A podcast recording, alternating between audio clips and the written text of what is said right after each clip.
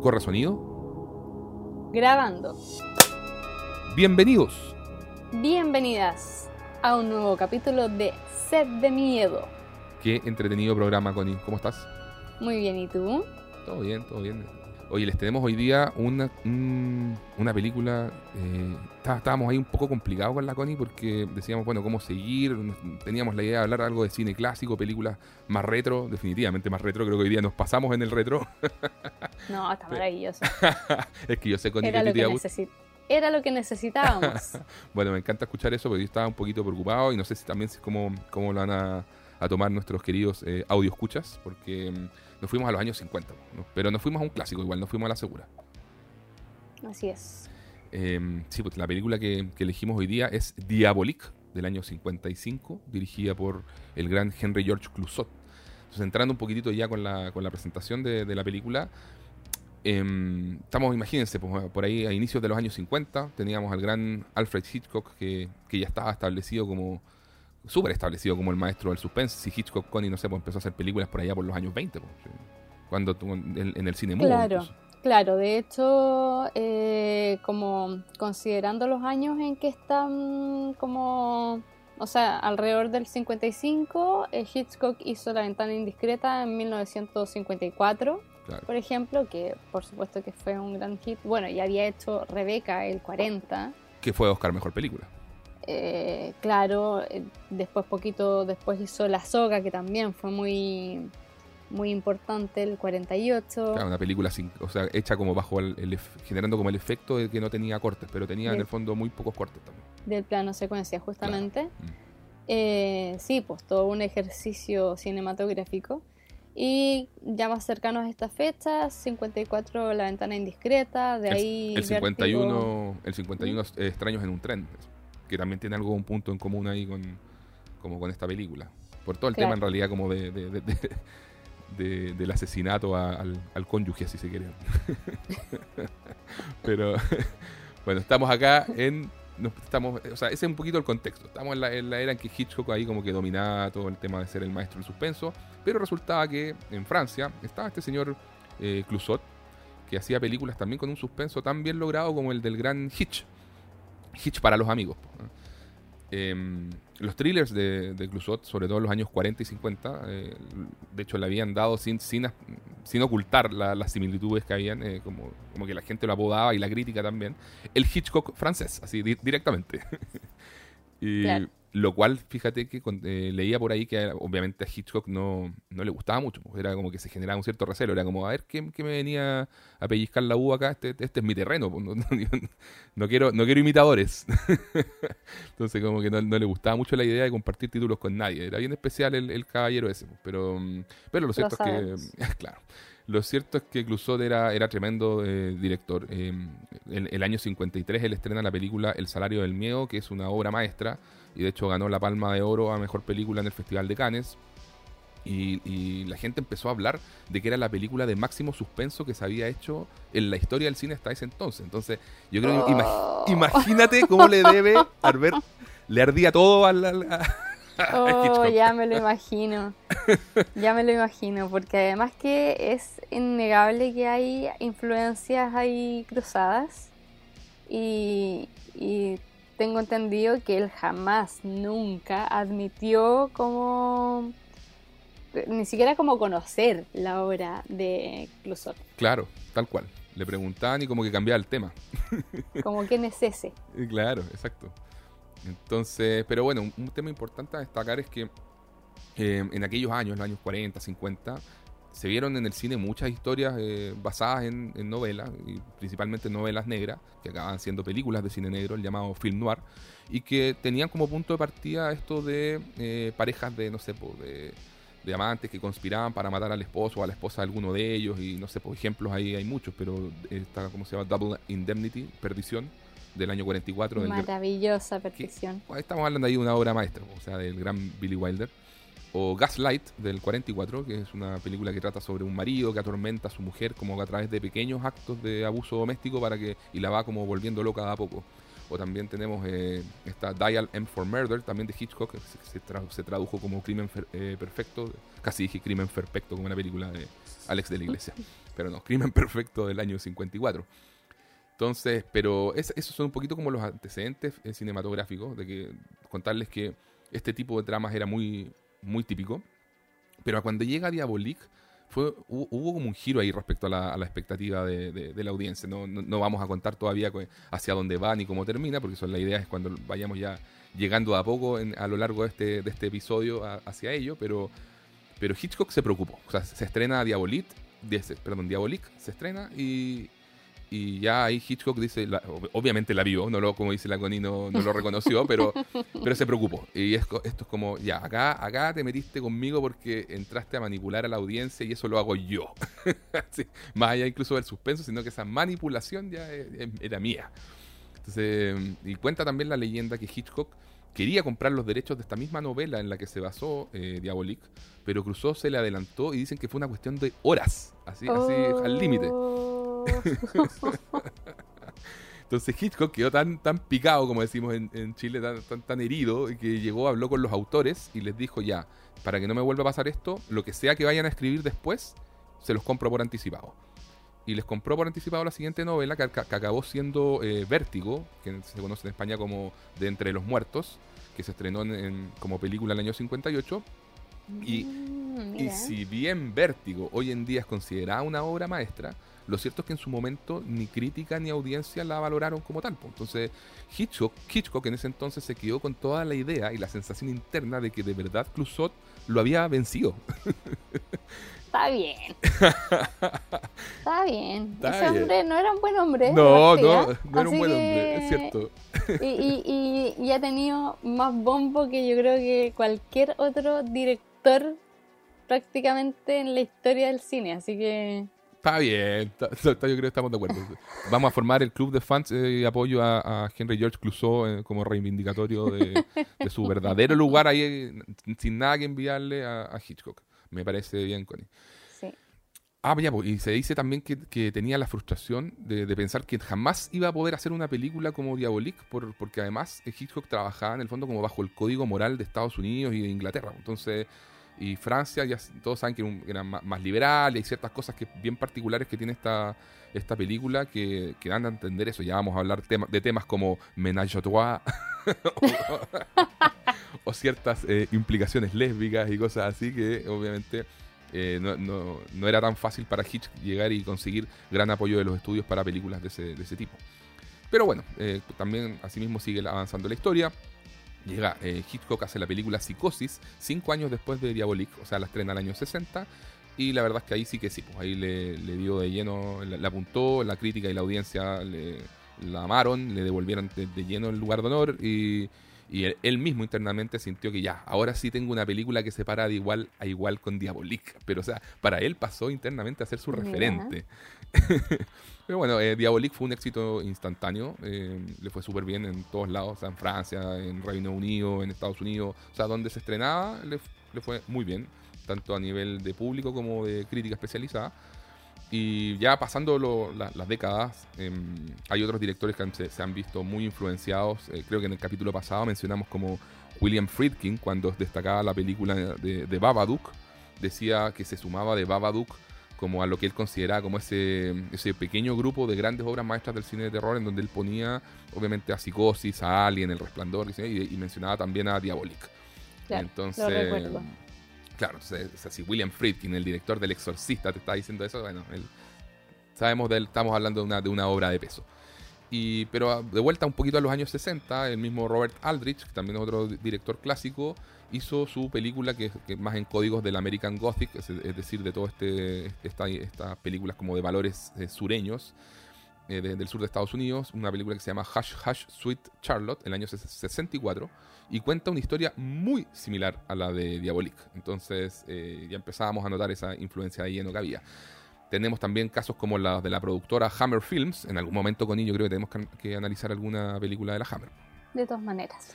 Y, fíjate que Hammer pasó como por una época en, que constantemente le rendía homenaje a Diabolic. Era, como que, por ejemplo, leía por ahí que tenían eh, los pósters y mostraban, no me acuerdo con qué película de Hammer era, pero como que el eslogan, en el mismo póster decía la frase, una diabólica nueva técnica en suspenso.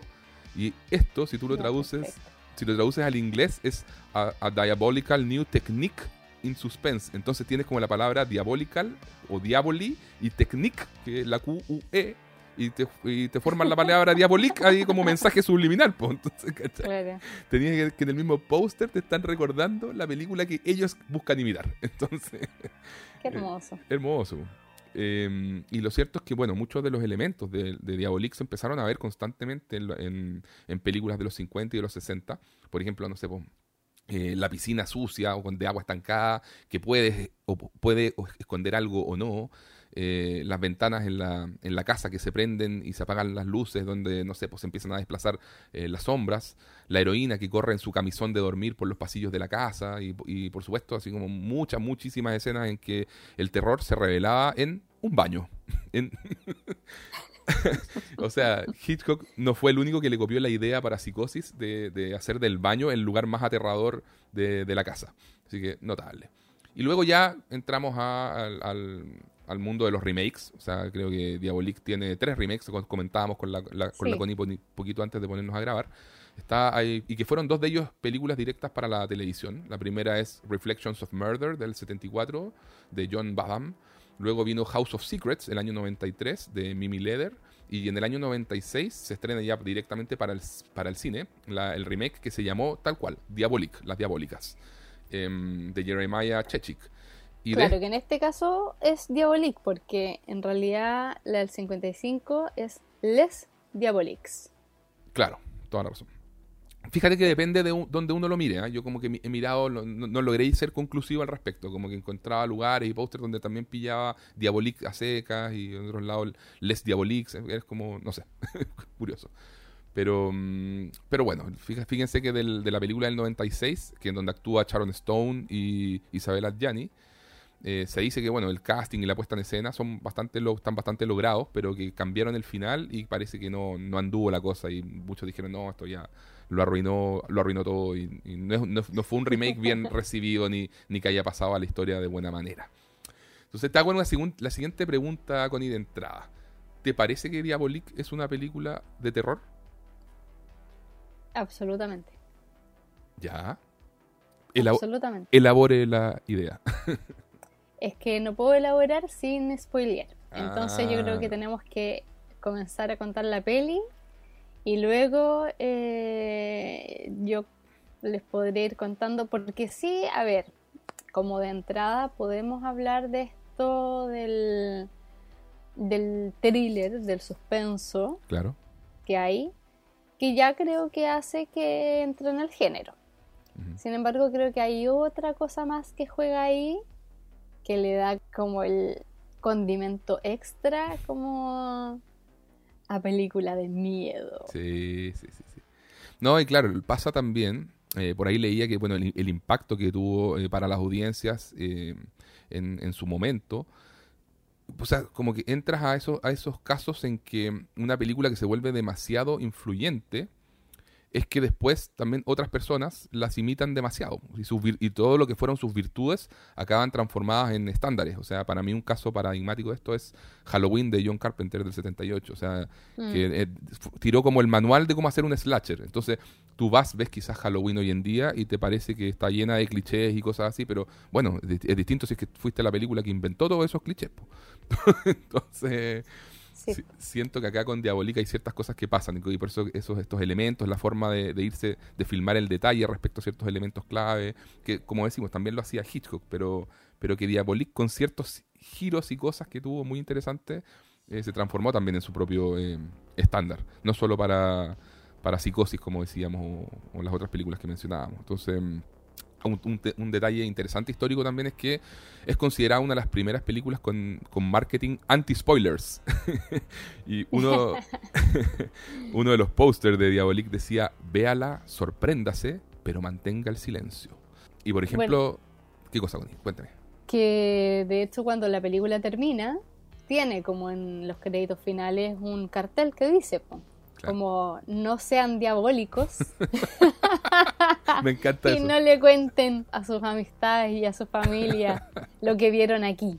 Exacto. Y sí, me, me dio risa Sí. y lamentablemente seremos diabólicos con Diego hoy. Exacto, y contaremos todo. Les contaremos todo. todo. no Pero nos reservaremos nada. eso, pueden ir a verla antes de, de escuchar el episodio, por supuesto. Sí, pueden poner pausa ahora. Claro. Creo que está, está no sé si está en YouTube, me parece que sí. Pero, mm, pero ahí dense una vueltecita Pero y está en internet.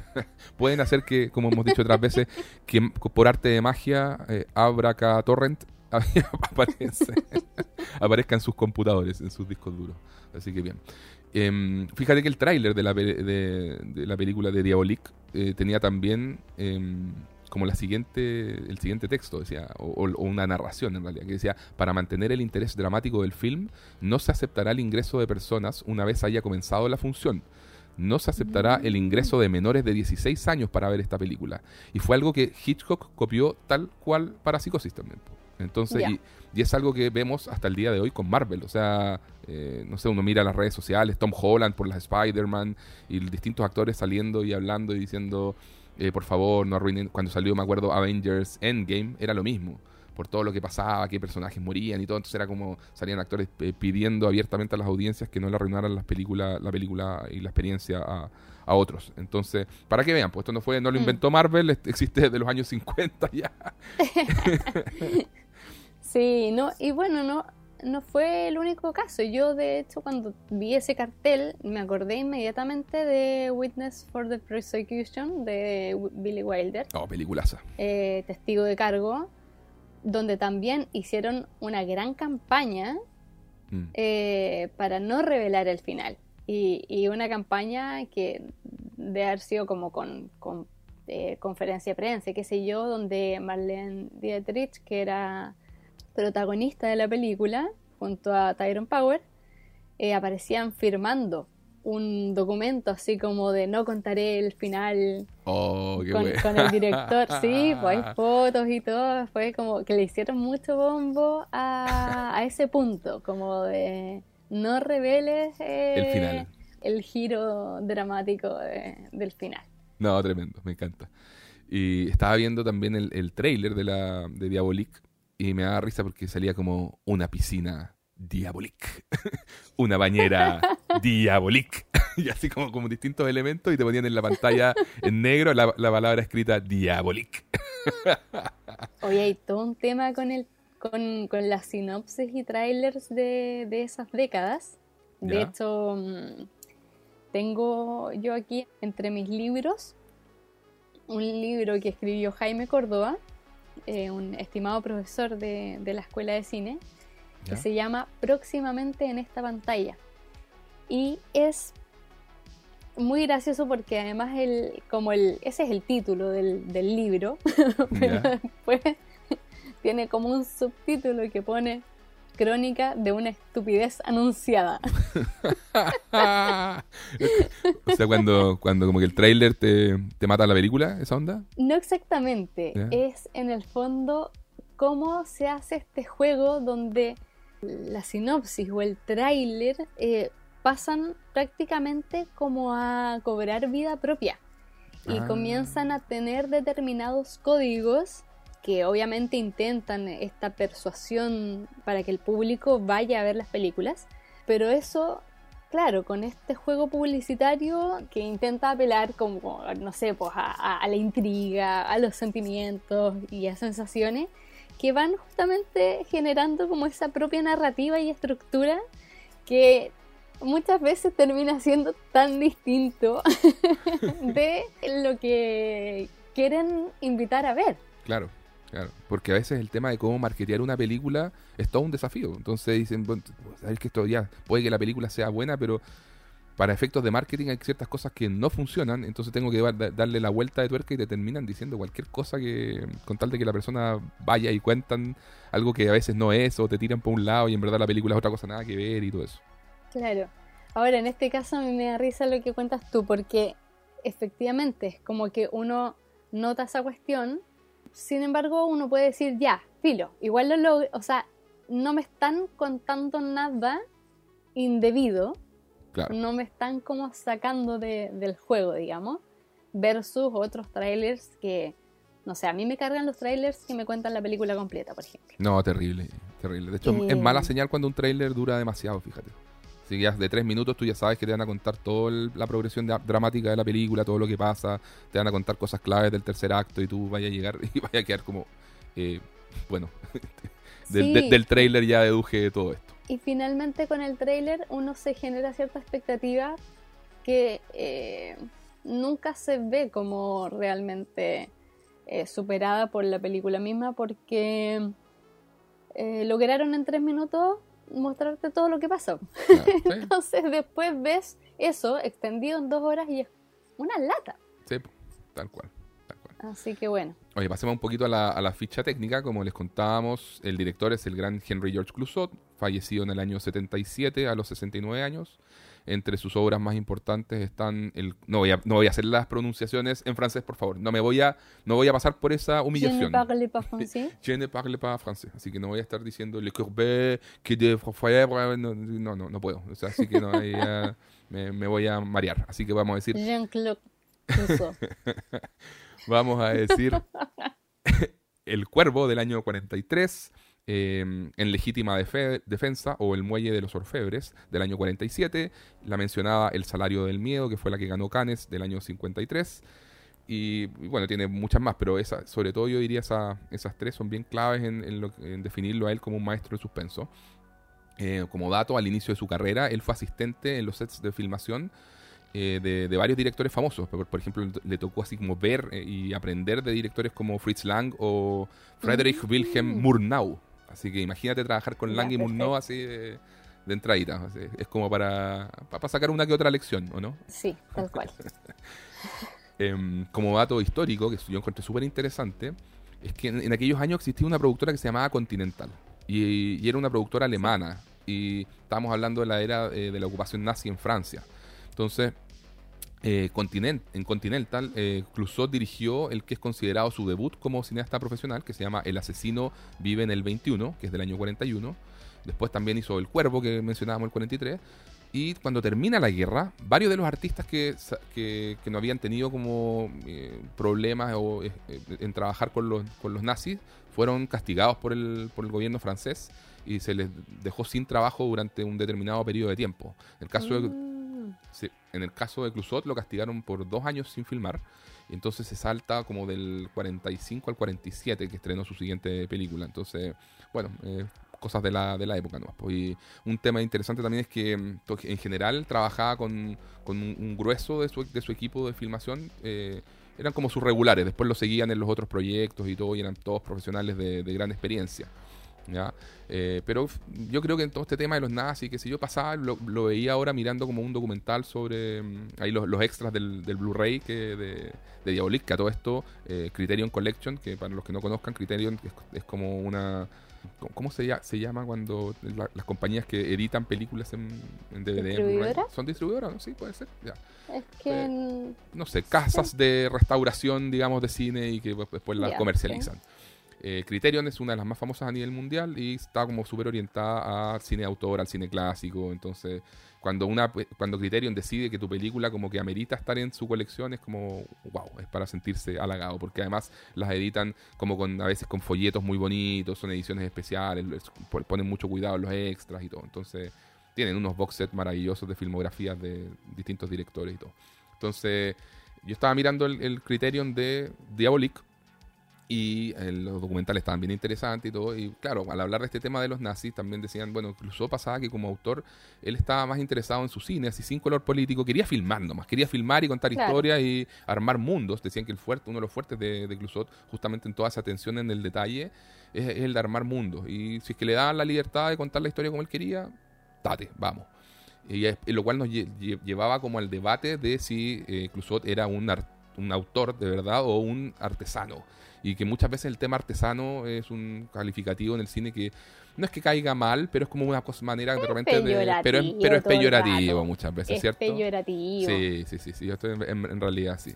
Entonces, mm, claro, Clusot quizás no estaba interesado en, revolucionar el cine de la época, no, no quiso hacer como bigger movies en grandes sets eh, y utilizar, no sé, pues si, la tendencia de la época era usar el cinemascope de 70 eh, milímetros y todo eso, él no, él era súper clásico para filmar, eh, estaba preocupado, como decimos, de contar una buena historia, de crear un universo, setear los personajes, Em, sin efectos especiales mayormente, y dependiendo mucho de la capacidad autora, eh, actoral del elenco con el que trabajaba. Entonces todo, este clasicismo eh, y mantenerse de repente muchas veces trabajando dentro de los géneros, lo hizo que la, famosa nueva ola francesa, la Nouvelle Vague, que surge a principios, de, perdón, a fines de los 50, y que durante los 60 eh, revolucionaron, digamos, los estándares del cine, porque básicamente votaron todos los paradigmas. Eh, hay cineastas como Truffaut, Godard y tantos otros.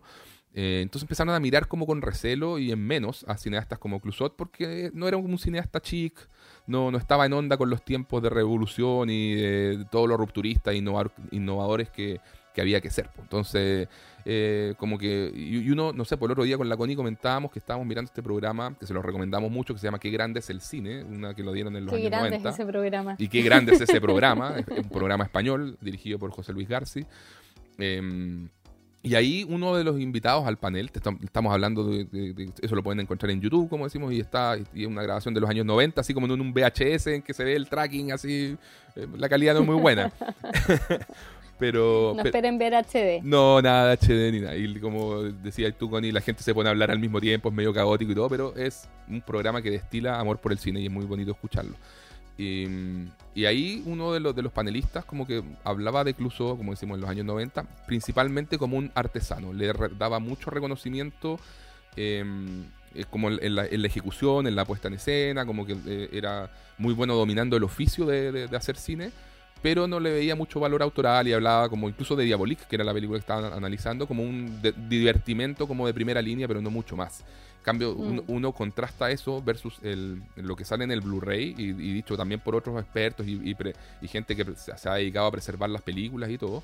Y como que el discurso es totalmente distinto, es súper reivindicativo de la figura de Clouseau. O sea, como que ya las décadas le han dado el lugar que se merece, no solo ya como el Hitchcock, Hitchcock francés ni nada, sino como algunos lo mencionaban ahí en el documental, de verdad como uno de los mejores directores en la historia de Francia. o sea, eh, y, para muchos considerado como una suerte de genio oculto, de esos que quizás no son los, los 10 primeros nombres que se te van a ocurrir como directores de, ese país, pero pero que debería estar y que de a poquito ha ido como ganándose ese lugar y que no solo destacaban como su, nivel de obsesión en los detalles y en la planificación de las escenas, que todo lo trabajaba con storyboards y qué sé yo, eh, sino, que igual era como Kubrick, así como eh, eso, pues la obsesión en ser súper exigente.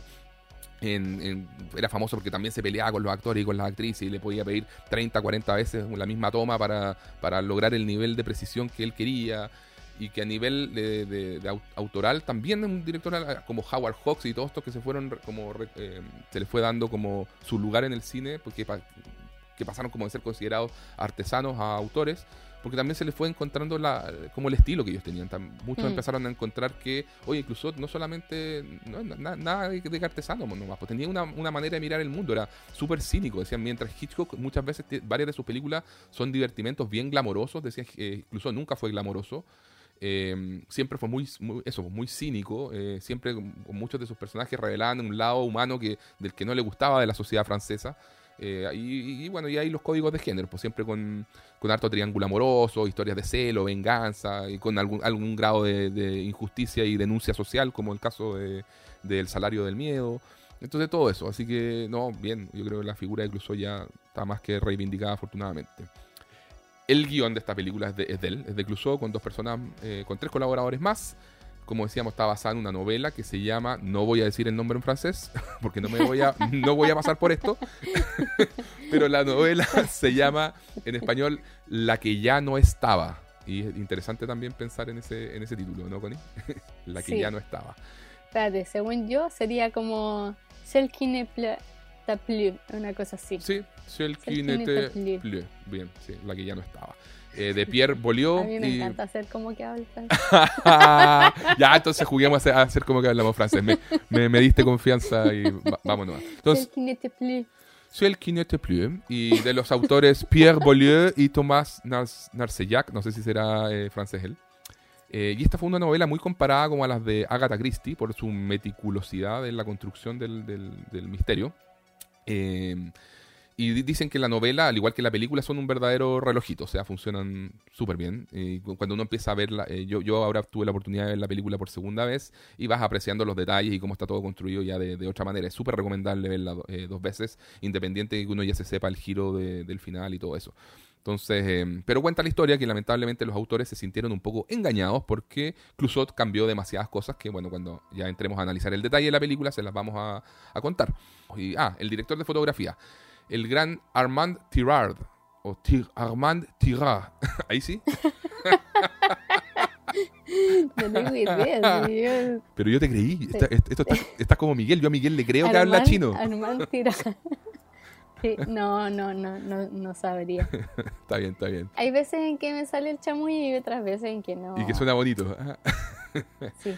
Bien, bien. Pero bueno, Armand Tirard eh, trabajó con Clusot en varias de sus otras películas, como El Salario del Medio, Legítima Defensa, Manon y otras tantas.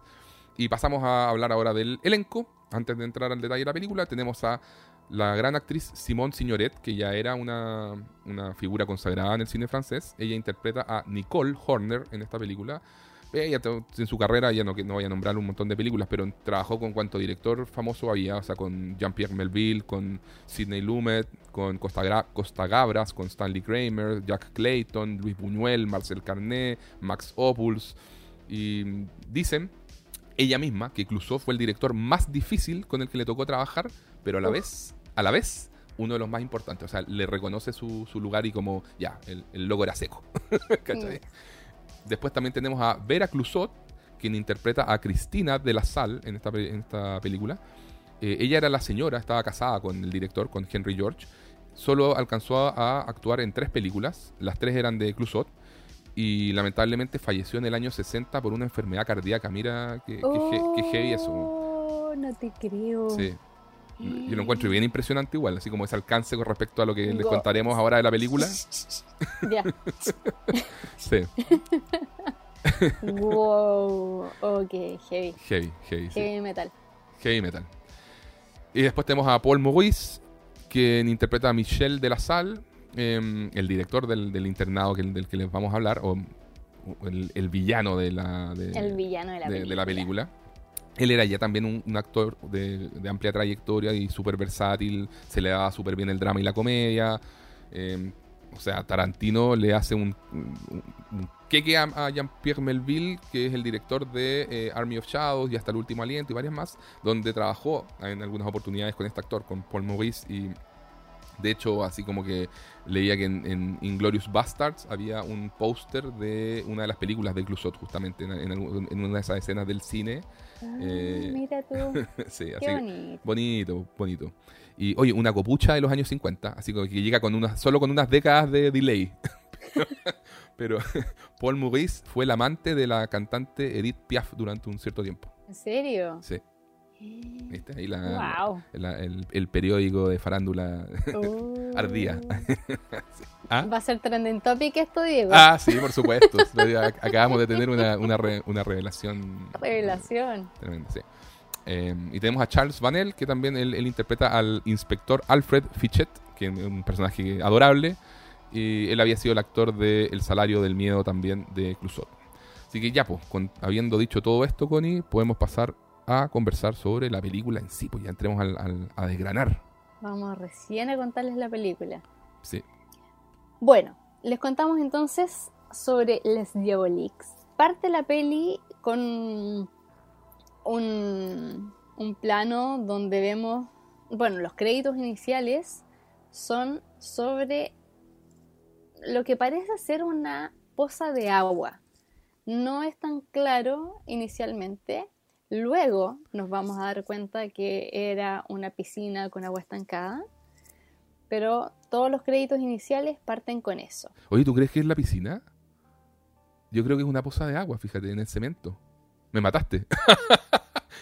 Yo creo que en la piscina todo el rato. Yo, yo lo vi de nuevo y me pareció que era, la, que, era, que era cemento y que hay una forma particular ahí nomás de la poza de agua, porque en el fondo como comunicándote que eh, el agua va, va- a tener un rol eh, importante, independiente de, en qué contexto esté usado el agua, sea bañera, sea piscina, sea- y acá estamos, en- es- yo vi el cemento, pero, pero está, está bueno, está bueno para... Me, hace, me, da- me dan ganas de ir de inmediato a buscar el plano inicial de esta película, pero... pero mira, mira, yo te digo casi, casi con certeza que, que es el, el, el agua estancada de la piscina. Mira, Pero sea, da, da igual. sea como sea, creo que lo interesante acá es que se extiende la- esa escena, así como que la... eh, no, es, no es así como un, un plano cortito, sino que está, no sé, durante todos los créditos iniciales y un poco como que el, el mensaje siento yo que, que es como, oiga, al- diciéndole como al, al espectador, concéntrense y, y pongan atención en los detalles. Así como que ese, ese llamado que también hacía generalmente Hitchcock de buscar la participación de la, de la audiencia.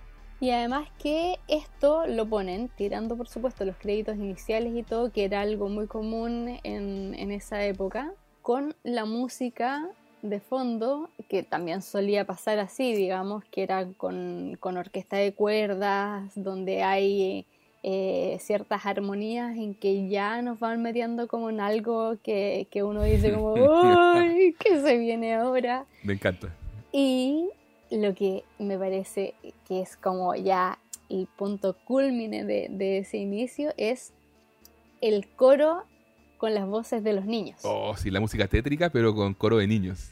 Y con el coro de niños que además es, es un coro de niños, digamos, ¿no? no es como una cosa que está así como impecable, como totalmente afinada, sino que tiene esa gracia de que las armonías, que ya son armonías que eh, te generan cierta intranquilidad, te las ponen con los niños cantando y es como, ¡ay! Oh, ¿Qué va a pasar aquí? cier- cierto, cierto. No, no, no lo había mirado ese, como en ese nivel de detalle, pero tenéis toda la razón. Claro, es como, como más, no necesariamente eh, prolijo, sino que más como coro de niño nomás, po. Y, Sí, y eso le aporta un, un detalle, un, un- le aporta po. Más tensión. más todavía. tensión. Claro, no, tremendo. Buena, buena Connie.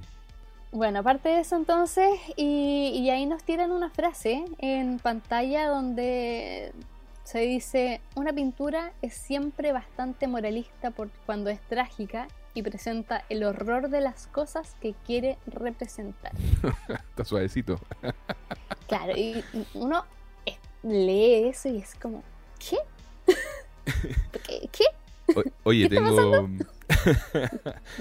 Y esa, esa cita es de un gallo que se llama Bar, no sé, Barbie d'Oreville, o d'Oreville, no sé cómo se pronuncia, Sí. pero, pero lo, leía un dato súper bueno también, que era que Clusot quería bautizar la película originalmente como Las Viudas, ¿ya? Mm, Pero no era marketeable el título. Eso le pasó. Entonces recurrió, eh, como que recurrió a este autor, Barbie d'Oreville, que mm, se acordó como de la existencia de él y se acordó de un libro que él tenía que era un compilado de cuentos que se llama, adivina cómo, Las, Las Diabólicas. Diabólicas, sí, sí. Esa parte la, la había leído por ahí. Claro. Y que son cuatro historias y en cada una de ellas una mujer comete un crimen. Eh.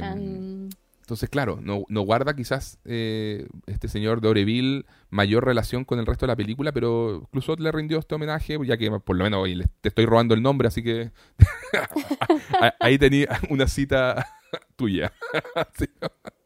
Y, y tengo entendido también de que de alguna manera como que se ponía el parche antes de la herida con el tema moralista, justamente, Ah, para razón. que después Mm. no le pusieran como demasiadas trabas o le dieran color con,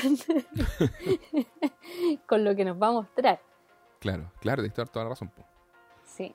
Bien, bueno, luego de que estamos ya como entrando así con, con esas pequeñas claves, comienza la película, nos muestran eh, como hay un auto que viene llegando a- al internado, ponen al tiro como el cartel, eh, hay una casona antigua y un auto que pasa por sobre una poza de agua en la que había un barquito de papel Oh.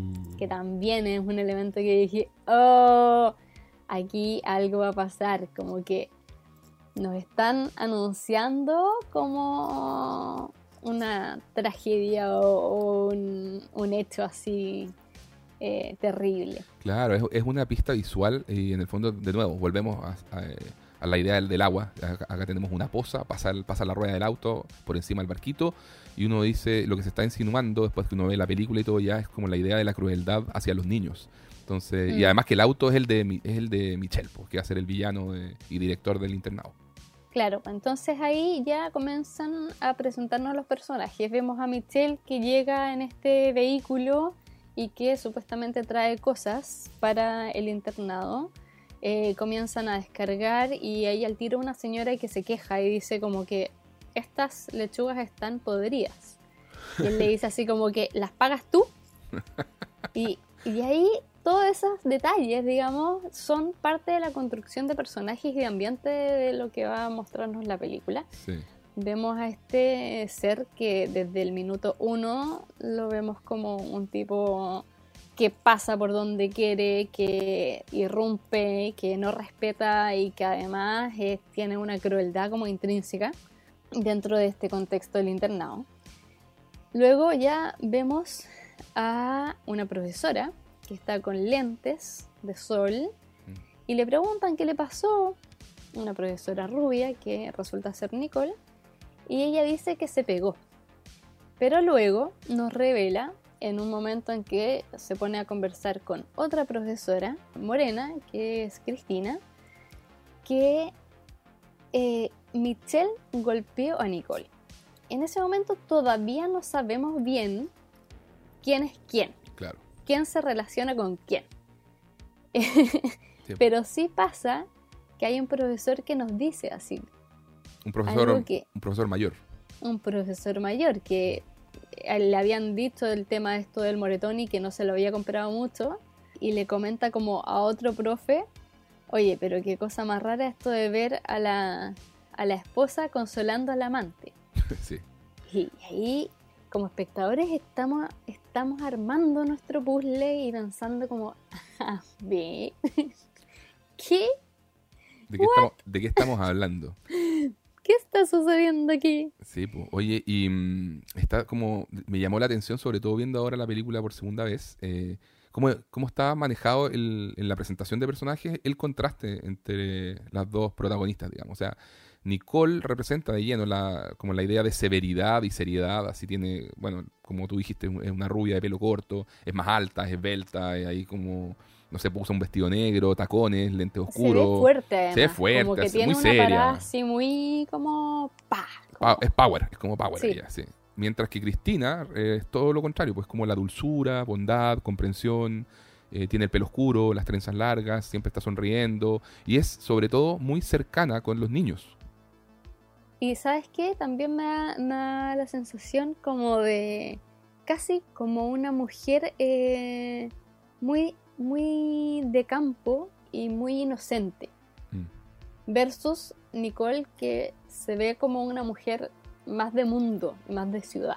Sí, más citadina, totalmente de acuerdo. Y mm, a Nicole, como decíamos, la interpreta esta actriz Simone Signoret, que miraba ahí en el, en el Blu-ray que decían que construyó el personaje como eh, a er- era como ella muy reconocida y famosa por em, sus actuaciones como de corte minimalista. O sea, jamás te iba a exagerar algo, una gran escena dramática y mucho llanto, no. Y, y eso es lo que construye acá de lleno, como tú dices. O sea, es un personaje fuerte, pero súper contenido y súper bien Mm. llevado, así como, como que está caracterizado en detalles pequeños. Así la, tiene mu- en buena parte de las escenas en que aparece, está con las manos en los bolsillos, eh, con su chaleco sobre los hombros, eh, como, como decimos, lo- está fumando, sí, como en muchas escenas, Sí. y, y todo eso. Entonces, claro, te transmite como esa, esa dureza, y, y como en pequeños detalles, como decimos. Sí, bueno, y acá, en, como toda esta parte inicial, nos van dando varias claves. Por ejemplo, nos enteramos de que Cristina sufre una enfermedad cardíaca y Nicole está como preocupada siempre de ella y, y le, de hecho le pasa un chal en un momento Claro. y le dice que le quiere mostrar algo. Van, de hecho, eh, le muestra un frasquito, vemos a un niño que las observa y nosotros pensamos al tiro como que, oye, ¿qué será? ¿Será alcohol? Como, Claro, un- ¿Tiene una petaquita? una peta- na- na- qué buena idea esconder las petacas así para el mediodía En la clase de en la, química. en la clase de química. Sí. Un poco peligroso, Sí. solo un poco arriesgado. Como, ups, me equivoqué de botella. Claro, pero vemos eh, esto donde Nicole le está mostrando algo a Cristina, vemos a este niño que la está observando y de pronto este niño se va porque aparece Mitchell, que es este personaje que habíamos visto inicialmente, que ya se nos pone como un, un personaje Detestable. eh, antagonista y como villano directamente. Sí. Y Michelle les pregunta, ¿qué están haciendo? Llega muy como profesor, además autoritario, Claro. e incluso les dice, o sea, como que, ay, nada, nada, porque por supuesto que ellas se excusan, así como que no estamos haciendo nada. Ay, nada, nada, igual que los niños y no sé qué. Y le da un beso a la fuerza a Cristina, que luego se limpia. Sí. Oh, sí. Le da un beso y toma una, un pañuelo y se pasa el pañuelo por la boca. Sí. Ya. Qué buen, de nuevo, qué, buen estable, qué buena forma de establecer al personaje en estos detalles. Sí. Y ahí, bueno, el de hecho al tiro eh, dice que Cristina es su pequeña ruina y que y no es frágil y que los va a terminar enterrando a todos. Esto porque Nicole le dice así como que, oye, no la trates así. Y, y no, el otro no le interesa nada. O sea, la trata pésimo y de hecho se esfuerza en tratarla pésimo. Sí, y lo que llama la atención de, de de ya ver a los tres personajes conversando entre sí y que uno suma con lo que habían conversado el- los otros dos profesores cuando hablaban de la amante consolando a la esposa, es que uno dice, bueno, ¿y, qué onda esto? Pues uno queda como medio descolocado, dice, esto es un triángulo amoroso que está como conocido y aceptado por las tres partes entonces, ¿y en, qué, en qué pie estamos? Eh, y como que está todo muy eh, directo y naturalizado. eh, no sé, es- es súper raro, así como que incluso viendo la película ahora de nuevo me pasó, me pasó y claro, esto es algo que definitivamente el, el solo implicar algo así eh, jamás habría hecho en Estados Unidos, hubiese sido escandaloso. Entonces ahí es donde Mm. también entramos a que la, la película tiene ciertas lecturas en que se, se piensa como en el, en famoso homenaje a Trois, así como un trío, eh, si o si ex- existía algún tipo de, de relación lésbica entre ellas, y están todas esas como implicancias que uno ya como espectador se empieza, se empieza a pasar el rollo, empieza a decir, bueno, ¿qué, qué onda acá?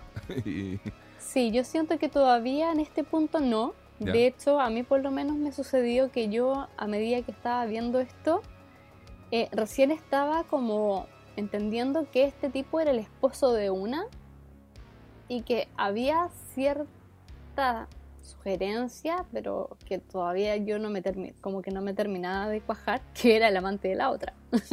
no, claro, y que Eso estaba... se va reafirmando un poco más a medida que van pasando ciertas escenas. Y que ella sabe, en el fondo, la Cris- Cristina, la, la esposa de, de, de Michelle, sabe que la otra es la, es la amante. Y, lo- y- y como decimos, está súper naturalizado en los diálogos y todo. Y le pide, el tipo le puede pedir un beso a una y a la otra y le da lo mismo y todo eso.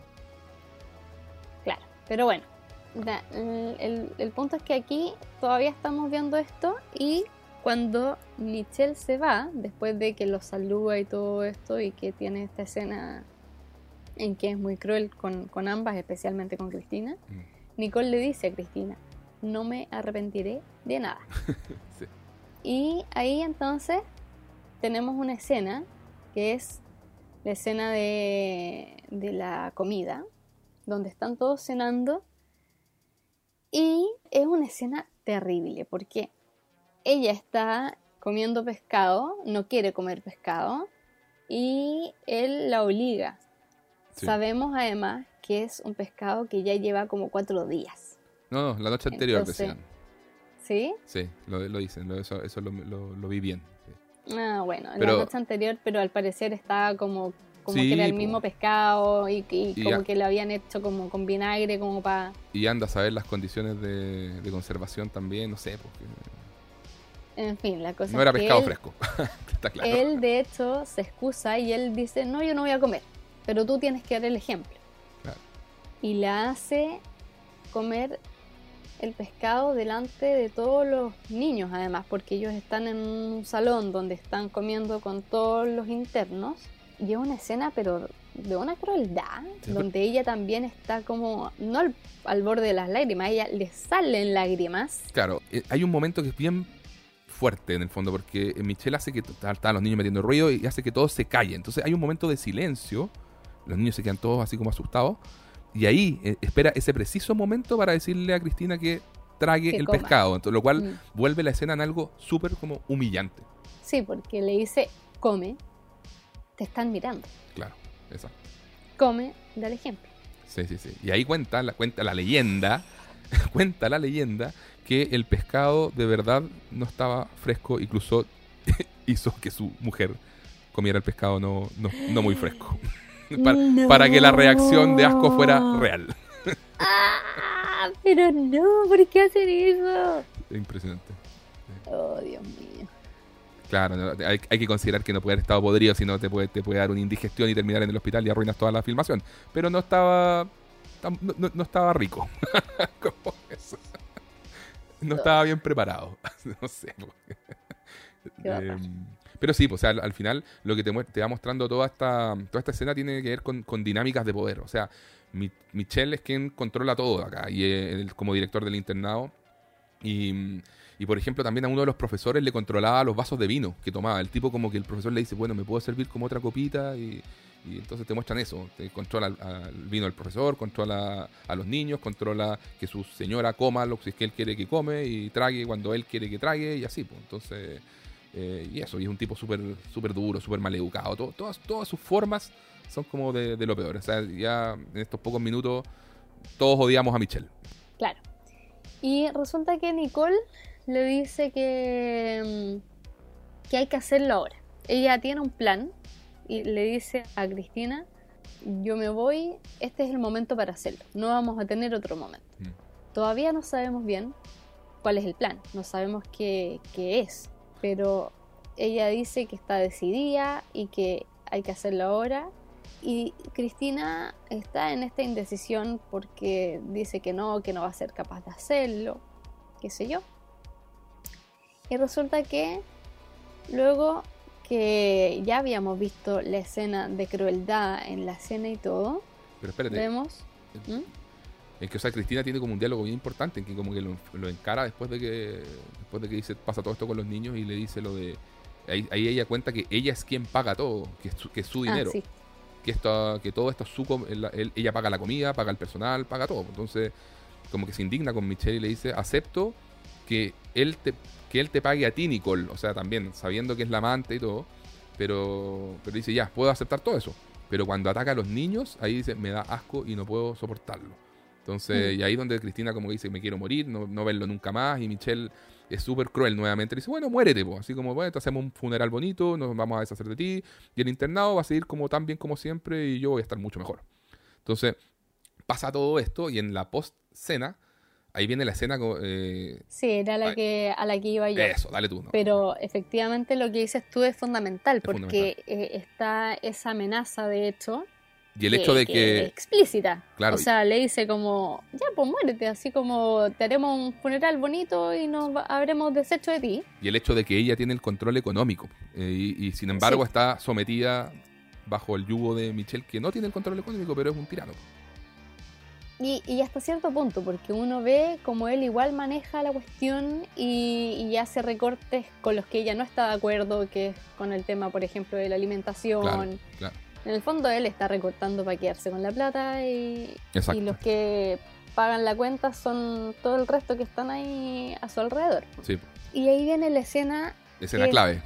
clave, que es después de la cena, donde se quedan ellos solos en el comedor y Michelle se lleva a Cristina como a una esquina en que salen de cuadro y eh, la viola.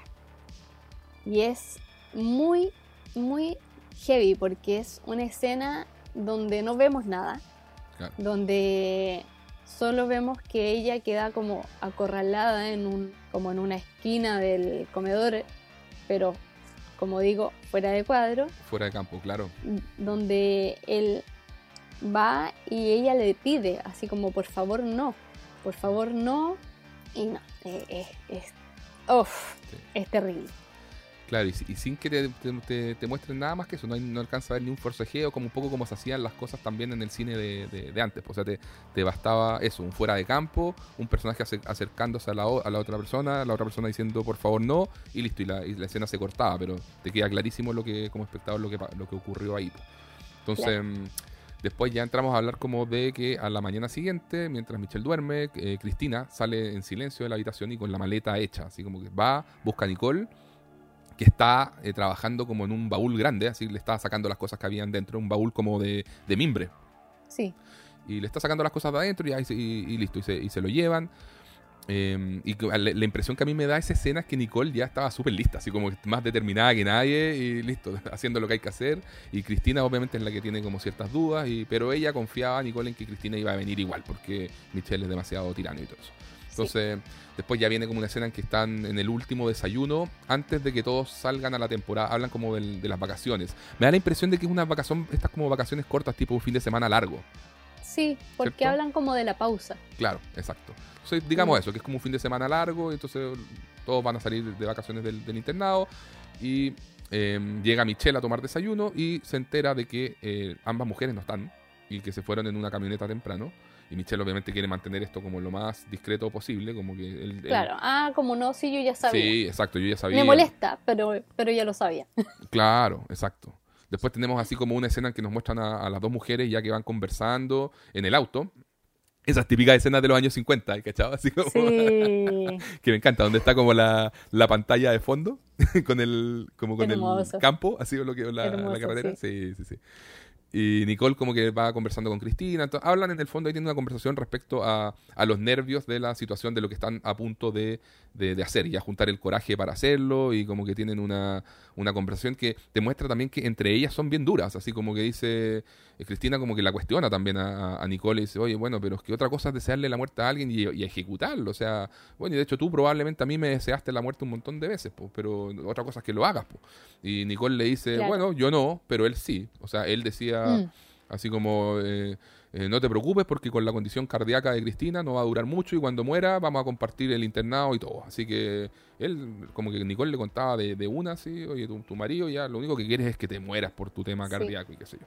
Y ahí, por ejemplo, ya se habla explícitamente de esta relación de Nicole siendo amante de Michelle, Claro, porque anteriormente eh, eso solo estaba sugerido, pero, Pero- acá se dice claro. de manera ni- explícita. pero Michelle era lo suficientemente cara dura también con, como...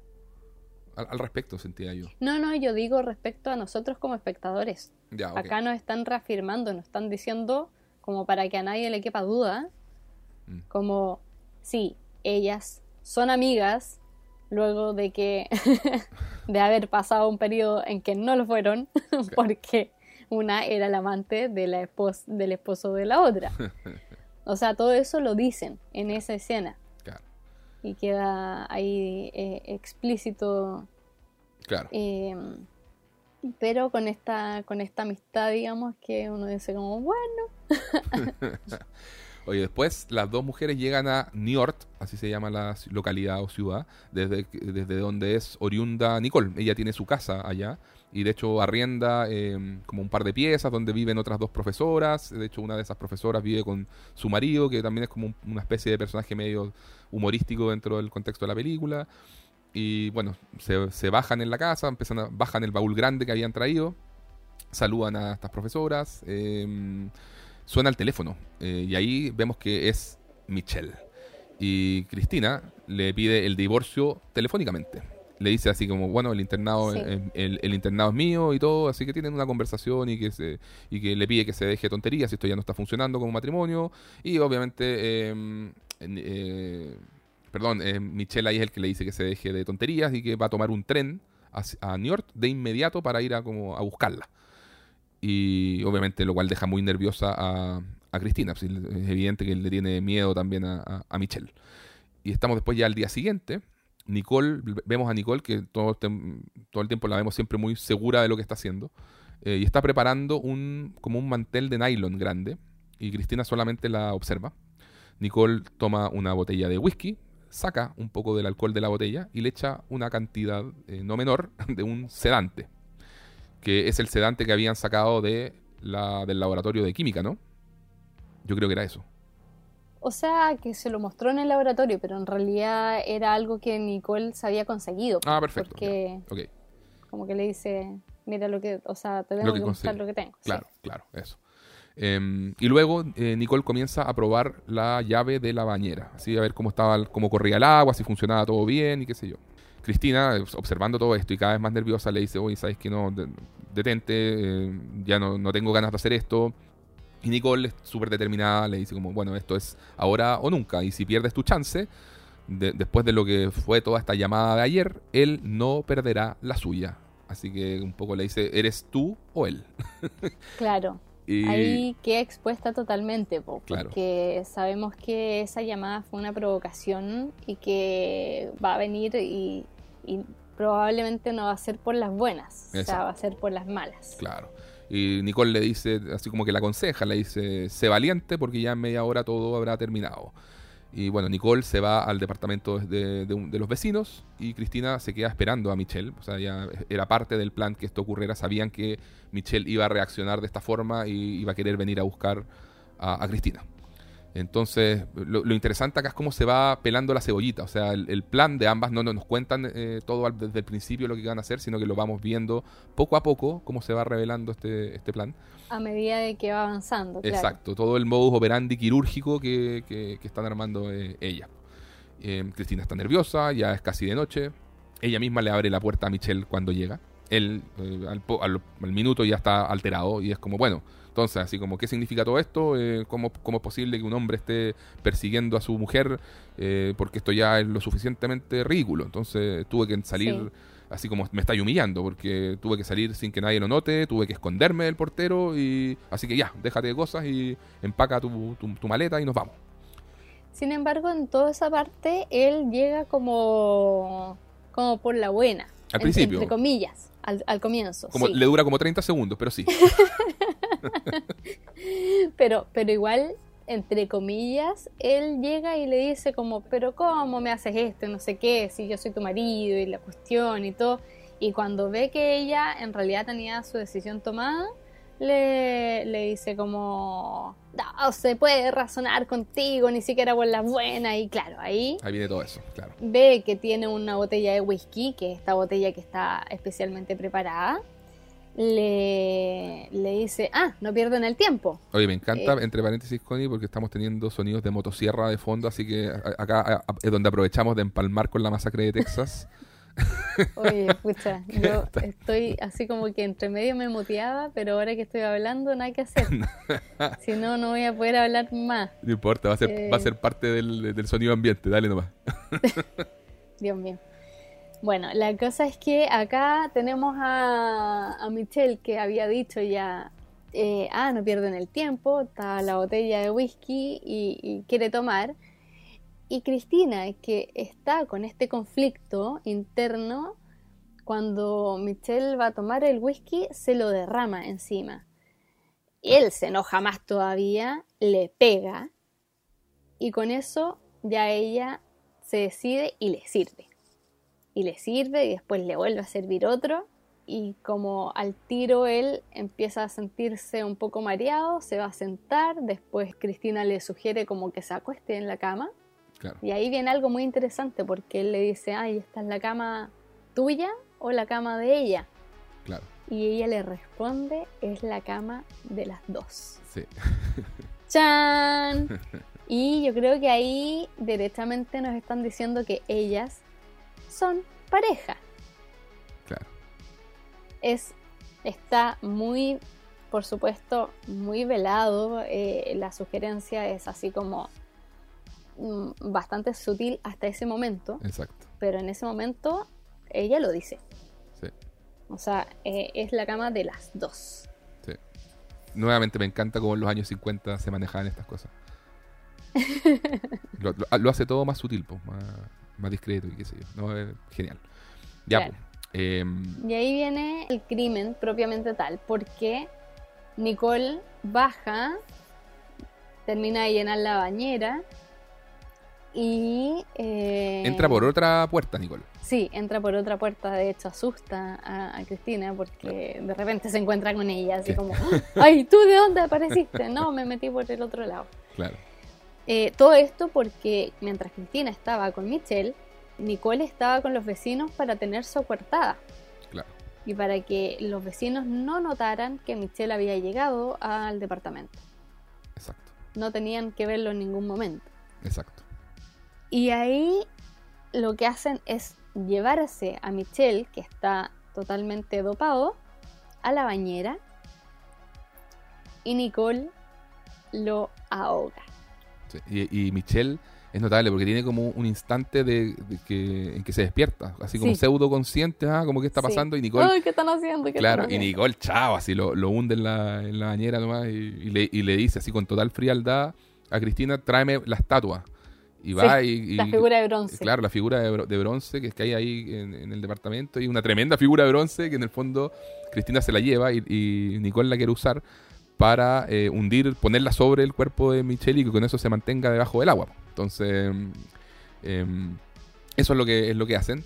Y, y ya, y claro, me acuerdo que Cristina es como que va a buscar la estatua, pero le viene como un dolor en el corazón y como que necesita descansar. Entonces Nicole, bueno, que Pero después. no, no, sí es ahí. Y porque Nicole Ah, como que ve esto y, y como es- ella, ella es de armas tomar, va y ella misma ya, listo, saca la, la estatua y qué sé yo, y después to- toma el, el- el mantel de nylon y cubre la bañera por completo con este mantel de, de nylon. Es que es bien, es bien gracioso eso porque, o sea, bueno, no gracioso, pero, pero en el fondo eh, la hace llevar el- la estatua, la lleva, Ah, se verdad, la po, pone claro. Y ahí le pide el mantel. y Eso es, cuando le sí. pide el mantel, que por supuesto que ya no era un esfuerzo físico, o sea, el esfuerzo físico lo había hecho, a ella le viene como este, este bahío y, y- y- y- y se va a tender porque es como, "Ay, ¿qué estamos haciendo? Claro, claro, eso es. Sí. Porque por supuesto que el tema del mantel es como cubrir al muerto y, y eso hace que ella de alguna manera como que le venga el bajón. Sí, claro. Oye, a mí, a mí me da risa un poco esa, en, en- en esa parte, porque te muestran como al vecino que está indignado con el sonido que hacen las cañerías de la bañera tan tarde en la noche y como que Mm, se pone a, a- a dejar constancia por escrito de haber escuchado ruidos molestos a las 10.05 pm. sí. Entonces, tú ahí como espectador, claro, y sumando las piezas del, del- del- del misterio, dices, uh, aquí es donde se equivocaron. Aquí es donde el vecino dejó, dejó esta constancia, algo había con la bañera, eh, ya, aquí, aquí está. Así es. Claro, porque más encima el vecino dice, voy a, voy a estar atento hasta el momento en que empiecen A vaciar la bañera. a vaciarla. Porque va a sonar de nuevo. Claro, Claro. entonces dice como no me voy a ir a dormir hasta que ya no haya más ruido. Y sabemos que no le sacan el tapón a la bañera toda la noche. Exacto, exacto. Ay, ay, ay. Bueno, la cosa es que al día siguiente meten el cuerpo de Michelle en el baúl, envuelto en el, en el mantel de plástico, y se lo tienen que llevar. Todavía estamos eh, enterándonos del plan, porque uno dice como, bueno, ¿y qué va a pasar ahora? ¿Qué van a hacer? Y se lo llevan y esta vez eh, el vecino las ayuda a cargar el baúl. que en un momento casi se abre y le dicen como no, pero es que está muy pesado, mejor descarguémoslo un poco. ¡No! no, no, sí está bien, está bien. Claro. Hay que amarrarlo nomás. y, y ya, terminan subiendo el, el baúl al auto. Oye, entre Y- paréntesis, entre paréntesis, Clusot para esa escena pidió que se metiera una persona de verdad adentro y, que- y para que entre las dos mujeres y el vecino le- lo acarrearan. po. O sea, quería Ah, ese, perfecto. ese realismo eh, en lo que cuesta mover un cuerpo. po. po. Exacto, Mm. exacto. Entonces decían que ahí tuvieron que meter un extra que estuviera un- unas cuantas horitas adentro del baúl. sí, y chao. Ay, ay, ay. La magia del cine. Sí, pues ahí todos los elementos para construir la narración de manera eh, realista. Verás, claro. Lo más verás posible. La cosa es que mm, de ahí parten de vuelta al internado. Claro. Tienen igual así sus roces y además que Cristina es la que maneja, Nicole nunca había manejado, Claro. entonces va muy cansada. Entre medio les pasa que, no sé, pues como que tenían que parar a, a echar eh, combustible, no Mm. encontraban combustible. Cuando se detienen hay un tipo que, Un soldado borracho. un soldado borracho que quiere que la- lo lleven y se empieza a subir al auto, Sí. pero lo echan y, y cuando se sube como que después se fijan que está mojado y, Claro. y piensan que él lo mojó. Eh, pero ellas saben lo que está pasando en el fondo, entonces se van nomás. Claro, y, y- y un tipo que las quiere ayudar ahí, como que nota esto y dice, oye, parece que algo está filtrando ahí en ese baúl, así como que quiere meterse a ayudarlas y, la, y la- ahí Nicole como, no, no, no, ya, ya, listo, chao, chao, chao. Sí, no, no importa. No, porque él piensa que, que fue el soldado que, que probablemente se orinó o algo así, o mojó con, con licor o qué sé yo. Y dice, no, yo les ayudo a limpiar. Y Nicole lo corta y le dice, no, chao, nos vamos nomás. Y él queda con cara también de su suspicacia, cosa que nuevamente como espectadores decimos, oye, hay dos cositas ya que, que están saliendo fuera del plan y que las pueden poner en evidencia. Claro. Total que siguen el camino, llegan al, al internado, llegan muy tarde, era de noche, y se van junto a la piscina. y.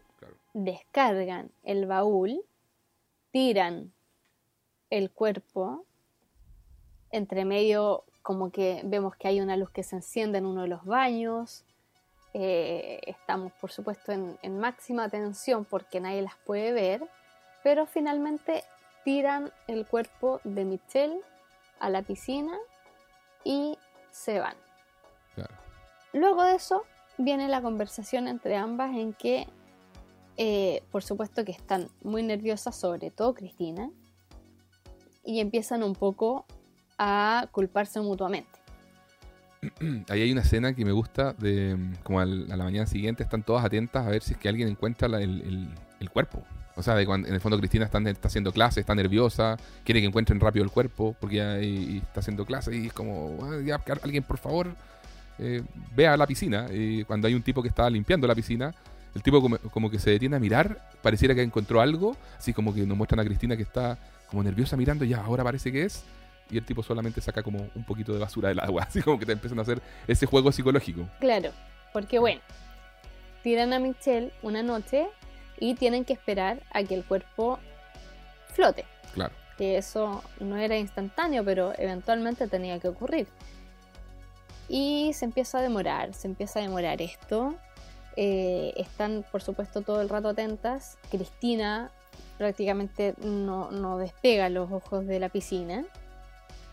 Y al final es tanta la tensión que eh, ella le dice, no, tenemos que vaciar la piscina. Y obviamente Nicole le dice, pero ¿cómo vamos a vaciar la piscina así de la nada? Así, o sea, que vamos a, así como que se nos ocurrió, ups, eh, vaciar la piscina y nos vamos a encontrar con, con Michelle muerto. Pero finalmente es- está el- el- la tensión y, y lo mal que está Cristina que Nicole como que dice, ya bueno, yo, yo me voy a arreglar para que esto pase, no te preocupes. Y ahí vemos nuevamente, hay estos pequeños gestos que nos van indicando que, que ellas igual tienen cierta relación y que Nicole de alguna manera está como protegiendo a Cristina.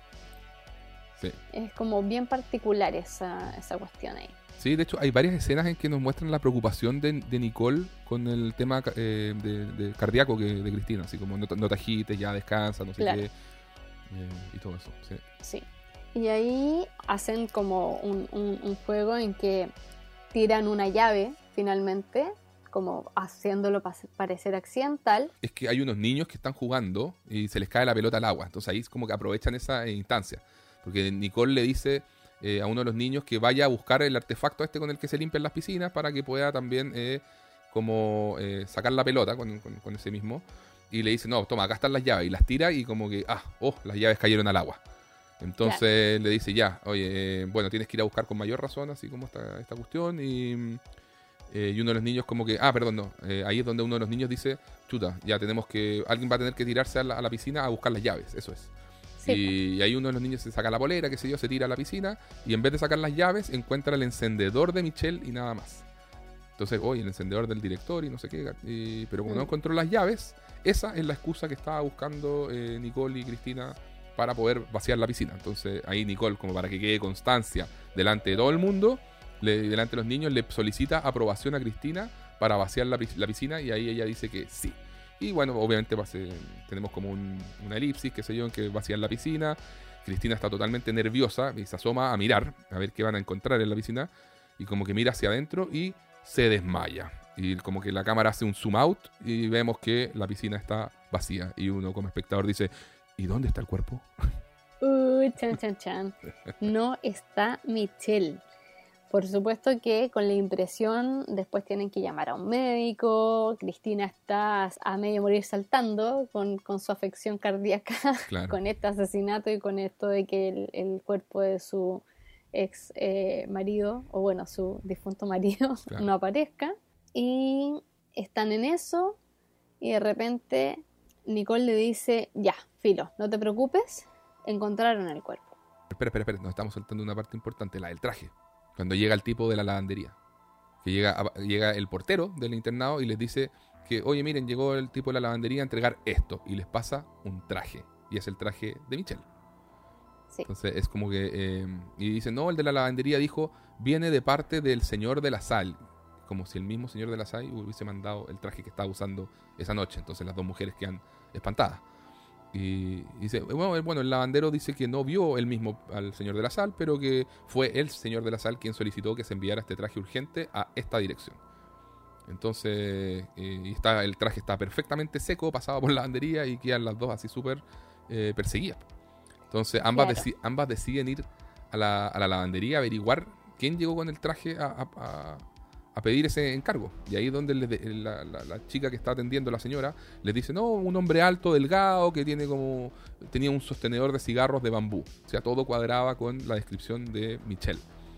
Y dice, ah, y se le quedó esto. Y les pasa las llaves de un hotel que se llama eh, Eden. Y le dice, ah, las llaves decían Hotel Eden, habitación 9. Y ahí ambas van al hotel. Y Nicole le dice... Mm, eh, a Cristina como, oye, bueno, acá claramente alguien nos quiere chantajear, así que es mejor que no subas. Y Cristina prefiere ir porque le dice, bueno, así al menos vamos a saber con qué situación estamos lidiando. Entonces, yo acá empecé a encontrar súper interesante el tema, porque dicen, bueno, eh, ellas mismas y uno como espectador también van, uno te empiezas a mover entre teorías plausibles, porque dice, antes que pensar en lo sobrenatural, dices, bueno, eh, claro, alguien encontró el cuerpo, lo sacó y, está la posibilidad eh, de un chantaje. Entonces, eso es lo que quieren ellas como solventar. Entonces, me encanta como ese, esa construcción de guion, como nos, estamos, estamos, ahora en la parte de la historia en que estamos pensando en el chantaje. Y bueno, Cristina entra a la, a la habitación del hotel y hay un tipo así como haciendo el aseo. Ella dice, no sé, hoy estoy buscando al señor de la sal. El tipo le dice, ah, el señor de la sal nunca está acá durante el día, ni nunca se sabe a qué hora llega, ni nada. Así como que tiene alguna, eh, perdón, no, no, no mantiene pertenencias eh, personales en este cuarto. Entonces, el, el tipo del aseo eh, lo describe como un, bueno, debe ser un cliente extraño, ¿sí? porque nadie lo ha visto. Y él dice así como, bueno, al parecer llega después de que termina mi turno y antes de que comience el turno del nochero, entonces nadie lo ve. Y, ahí, bueno, el tipo entiende que, Cristina es la esposa y le dice, bueno... Ella le dice, claro. claro. Porque le preguntan, ¿y usted quién es? No, soy la esposa. Y el otro le dice, ah, pucha, lo siento mucho. Lo siento mucho. Y le dice, la verdad, le recomiendo no buscar acá porque no va a encontrar nada. Y le dice una frase que es como, aquí no está la vida de ese hombre. Entonces, y ahí es donde, bueno, eh, Cristina vuelve eh, al, internado, Nicole está nerviosa, está revisando cuentas. Y Nicole le dice, pero así, y las dos empiezan así como a colapsar. Es como, pero él estaba realmente muerto cuando hicimos todo esto, ¿cierto? Y Cristina es como, pero si tú tendrías que saber esto, si tú lo mataste. Y empiezan a discutir sobre quién hizo qué. como que se empiezan a culpar mutuamente. Si tú lo planeaste, ¿no? Entre ambas lo planeamos. Eh, tú hiciste el llamado telefónico, oye, pero tú trajiste el mantel de nylon y la, y la droga para, sedar, para sedarlo y tú te las arreglaste para que lo bebiera y la otra, no, pero es que yo no quería y así están culpándose mutuamente un buen rato por rellenar el whisky, por echar a correr el agua a la bañera, por hundirlo en el agua, por traer la estatua y todo por eso. Todo lo que pasó.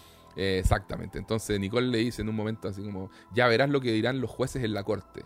Y Cristina así como resuelta le dice, recibiremos entonces lo que merecemos. Y le dice, anda, pues llama a la policía. Y tienen como esa tensión y como que Cristina ya empieza a coquetear con la idea de llamar a la policía y denunciar todo y qué sé yo. Entonces, pero Nicole finalmente como que le dice, no, le corta el teléfono y qué sé yo. Em, da pie atrás porque finalmente no, ella no quiere que denuncien. Claro. Cristina, en cambio, eh, está muy, o sea, pasando lo pésimo y con la culpa cristiana. Entonces dice como que ya, filo, o sea, si me toca pagar la culpa, la, la pago. O sea, al final como que ningún castigo va a ser como equiparable como al castigo de haber matado a, su esposo. Exacto, exacto. Y ahora vemos entonces lo que decías tú, de que a la mañana siguiente Cristina está como con toda la, culpabilidad y quiere ir a confesar, y Nicole le muestra el diario. Y ahí le dice, oye, mira, encontraron un cadáver en el río Sena y la descripción calza con la de Michelle. Así, hombre alto, mo- moreno, qué sé yo, el traje, y qué sé yo. Y Cristina decide ir a la morgue a verificar. Y, y el de la morgue le hace le empieza a hacer preguntas así como capciosas antes de, de dejarla ver el cuerpo, pero finalmente cede y ella ve el cuerpo y dice que no es su marido.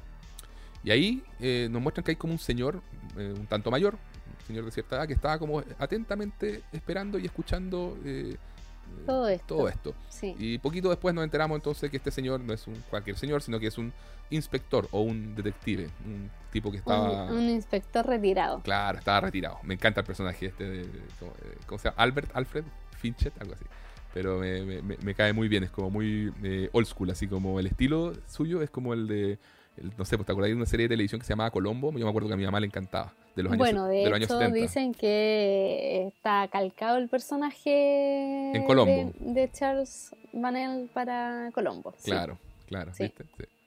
Sí, no, porque además tiene como una cosa como muy, muy relajada ¿sí? en, todo esto. Es como Templado, total. es templado, como que, como que juega con cuotas de humor y todo. Sí, exactamente. Me, me- Claro. me encanta. Sí, pues bueno, y ahí eh, estamos en tensión porque Cristina en el fondo piensa que es su marido, se encuentra con este inspector a la salida luego de que le han dicho, de- o sea, que le mostraron el cuerpo y que ella eh, no lo reconoce y dice, no, no es él. Y este inspector le pregunta, entonces, a ver, pero ¿y usted por qué pensaba que era su marido? ¿Y, y por qué no lo ha denunciado en la policía? Empieza a indagar y le dice, ya, yo voy a irme con usted y lo vamos a encontrar. Cristina trata de zafar, pero no logra. Y, y el inspector se va con ella y se van juntos a el internado. Y el inspector le ofrece trabajar ad honorem. Así que le dice, no, mira, no, te, no te voy a cobrar, pero si encuentro algo y usted queda satisfecha con mi investigación, me paga. Claro. Y en eso empieza, por supuesto, a indagar un montón de cosas. Y él primero le dice, bueno, pero a ver, usted piensa, ¿por qué piensa que su marido eh, está muerto? O sea, lleva unos días fuera y quizás solamente se fue, Claro. se puede ver alguna mujer, Claro. en fin. Y cuando llega al, al internado se va encontrando con otras cosas que le llaman la atención. Porque dice, ah, vaciaron la piscina. ¿Y cuándo la vaciaron? como todo coincide, así como, "Mm, vaciaron la piscina. Y, y después usted pensó que su esposo se había ahogado en el Sena. Como que claro. ya son muchos puntos que, Da que nos hacen sospechar, eso, da para digamos, sospechar. Eso, eso. sin duda.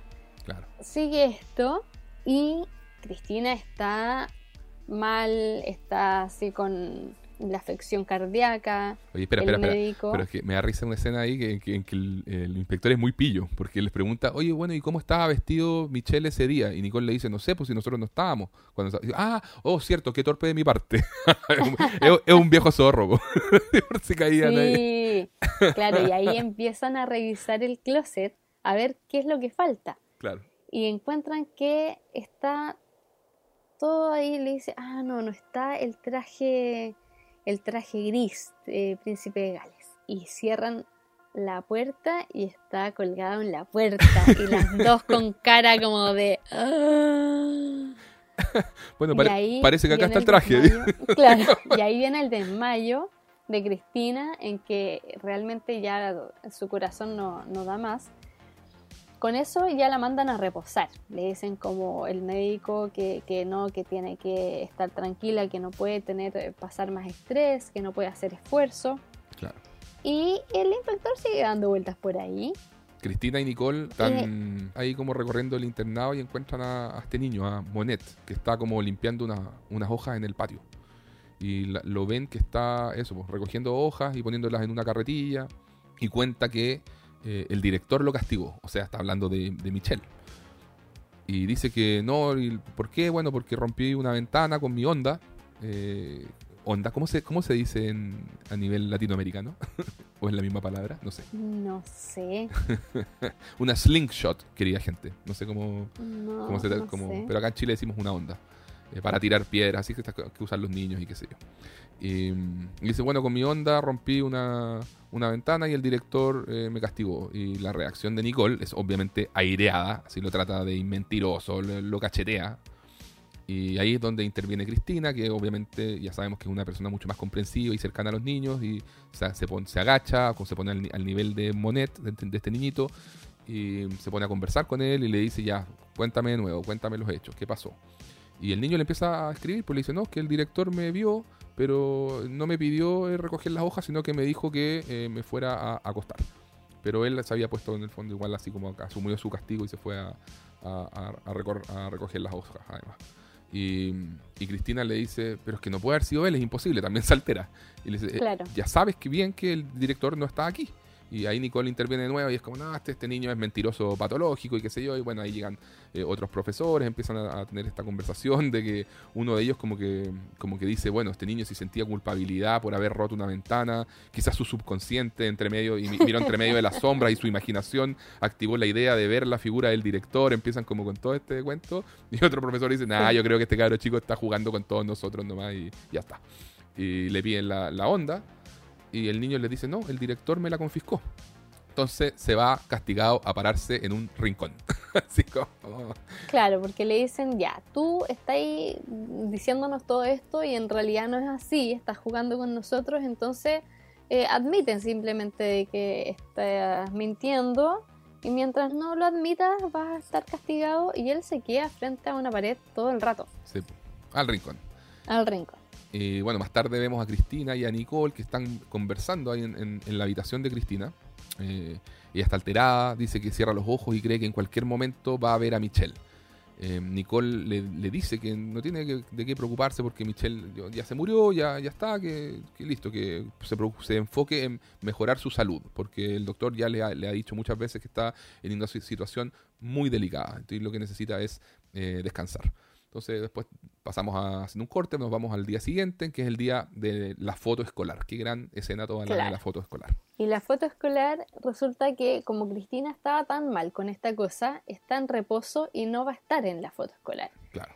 Y entre medio ya Nicole está como mandando todo. De hecho, en algún momento los profesores habían hecho la mención, así como, oye, ¿te fijaste que ahora ella da las órdenes?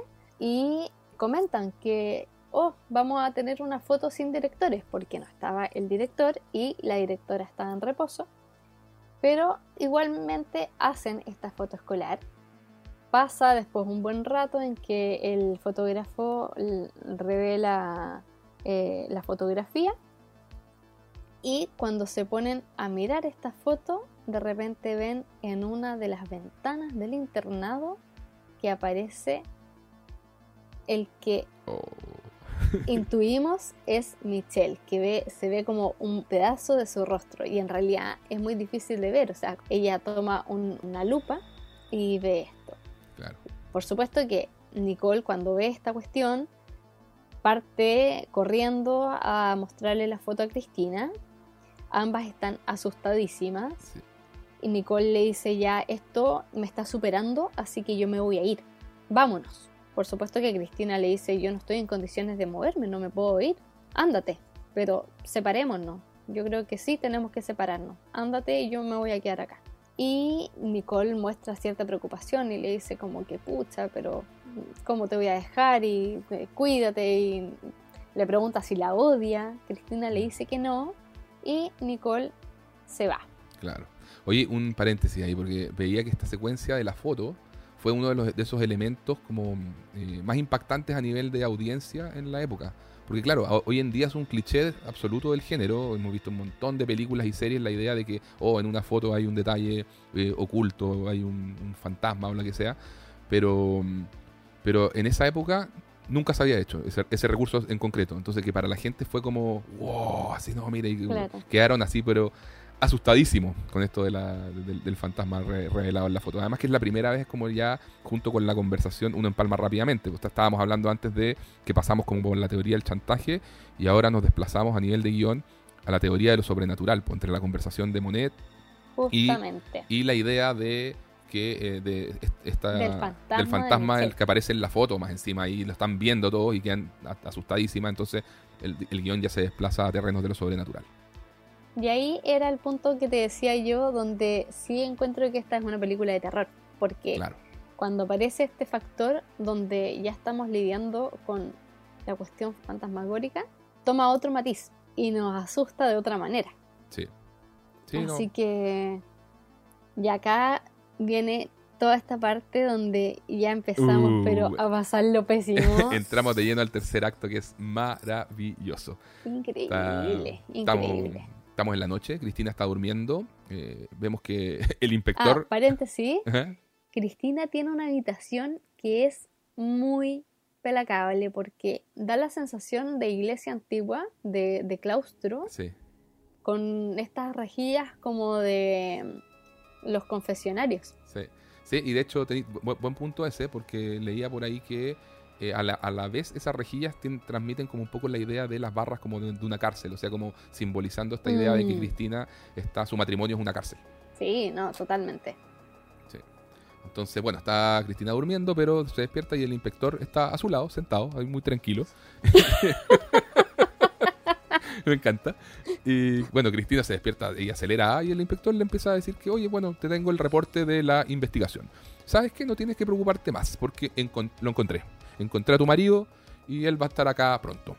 Y bueno, Cristina se indigna, obviamente, dice, eso es mentira, usted lo sabe, así como que lo trata de que fuera un chanta y sabe que él no, imposible que él regrese porque yo lo maté. Cristina ya no aguanta más en el fondo y le confiesa, le dice, Sí. yo lo maté. Le confiesa todo. Sí, y el inspector, la reacción, ¿cuándo? ¿Esta tarde? Así como, porque claro, él siente que lo vio recién, pues entonces le dice, ¿cuándo? ¿Esta, esta tarde? Entonces Sí. dice, no, hace cinco días en, en New York. Y la ir, como tú dices, pues le empieza a explicar todo, que el cuerpo desapareció y, y que por eso fue al amor, que le cuenta lo de la camioneta, el baúl, la piscina, le dice que lo hizo junto a Nicole, la amante de él. Y el inspector súper tranquilo le dice, oh, voilà, Ah, voilà. Mira, mira. Dice, voilà, Ay, ella era su amante y la ayudó. Me encanta. Y Cristina le dice que, que Nicole finalmente a raíz de, de todo esto se asustó y se, y se fue.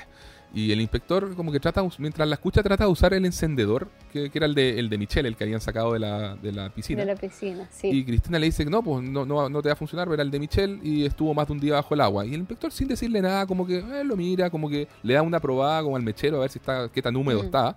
Y simplemente lo guarda. Y, la, y Cristina queda así como eh, plop, porque es como, bueno, ¿y? ¿No, no me Sí, va a arrestar? No me va a arrestar, claro. Y el inspector tranquilamente dice, no se sobrecargue tanto, su, su estado nervioso está delicado, usted necesita tomarse un, un sedante ahí fuerte y, do- y dormir mucho, buenas noches y chao, y se va. Y, y- y están también, qué sé yo, los otros profesores tratando de entender todo esto, dicen, bueno, él desaparece, ella colapsa, la otra se arranca, ¿qué crees que significa todo esto? Y, uno del otro le responde, "Ah, creo que es mejor que nos anotemos como desempleados. Después nos muestran al inspector conversando con, con un par de niños afuera, haciendo preguntas. Y les pregunta concretamente por el baúl, ya que Cristina le había contado todo. Eh. Y los niños le dicen, ah, sí, hay un baúl con esas características, y ahí lo llevan como a un garage y le muestran el, eh, el baúl. Y el inspector lo empieza a revisar y encuentra el mantel de nylon, el- con el cual habían, que habían envuelto el cuerpo de Michelle. Sí, los niños dicen así como, uy, la habremos, la habremos cagado. Exactamente. Como, uy, parece que no debimos haber dicho nada de esto. parece que me van a mandar al rincón. Claro. Sí. Y ahora sí, pues ahora sí que entramos ya de lleno de tercer acto, así como a, a la escena ya de noche. Eh, y lo que hace que, que esta película se gane como su su, de- su, sitial. su sitial de cine de terror, claro, es que se apagan todas las luces del internado, están todos ya durmiendo. Vemos a Cristina que está descansando en su cama. Eh, eh, una puerta se abre y vemos una mano con un guante asomarse. Y mm, Cristina está, nos muestran que está fiebrada, así como que transpira y qué sé yo, y, y enciende la luz.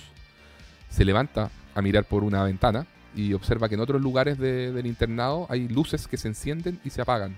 Y empieza, Sí. y cuando se encienden, ve que hay una sombra que se desplaza como por esa habitación, después se apaga. Después otra ventana se enciende, y una sombra, y después se apaga. Empieza y ve que estas siluetas son siluetas eh, humanas. Entonces decide salir de su, de su habitación, caminando con dificultad y apoyada en la pared, porque su, ya, ya nos han dejado súper en claro que su condición cardíaca está pero en el límite. Claro. y empieza a avanzar así como muy asustada por el pasillo oscuro. Eh, va escuchando pasos Uy. y Ya, es que ahí viene la parte, pero yo eh, eh, ahí lo estaba pasando mal.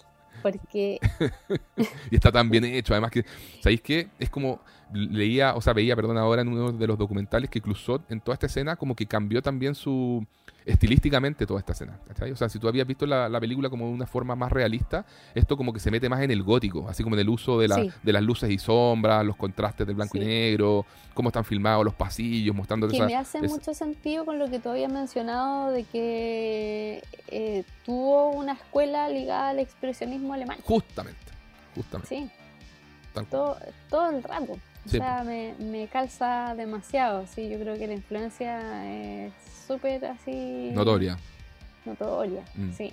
Sí. Y, y llama la atención también porque al igual que toda la película, salvo los créditos iniciales y finales, no hay música. O sea, no te están subrayando cómo tienes que sentirte emocionalmente en ningún momento. Acá son solo los, los ruidos, el pasillo, eh, y, y ir siguiendo a Cristina que va enferma, súper asustada.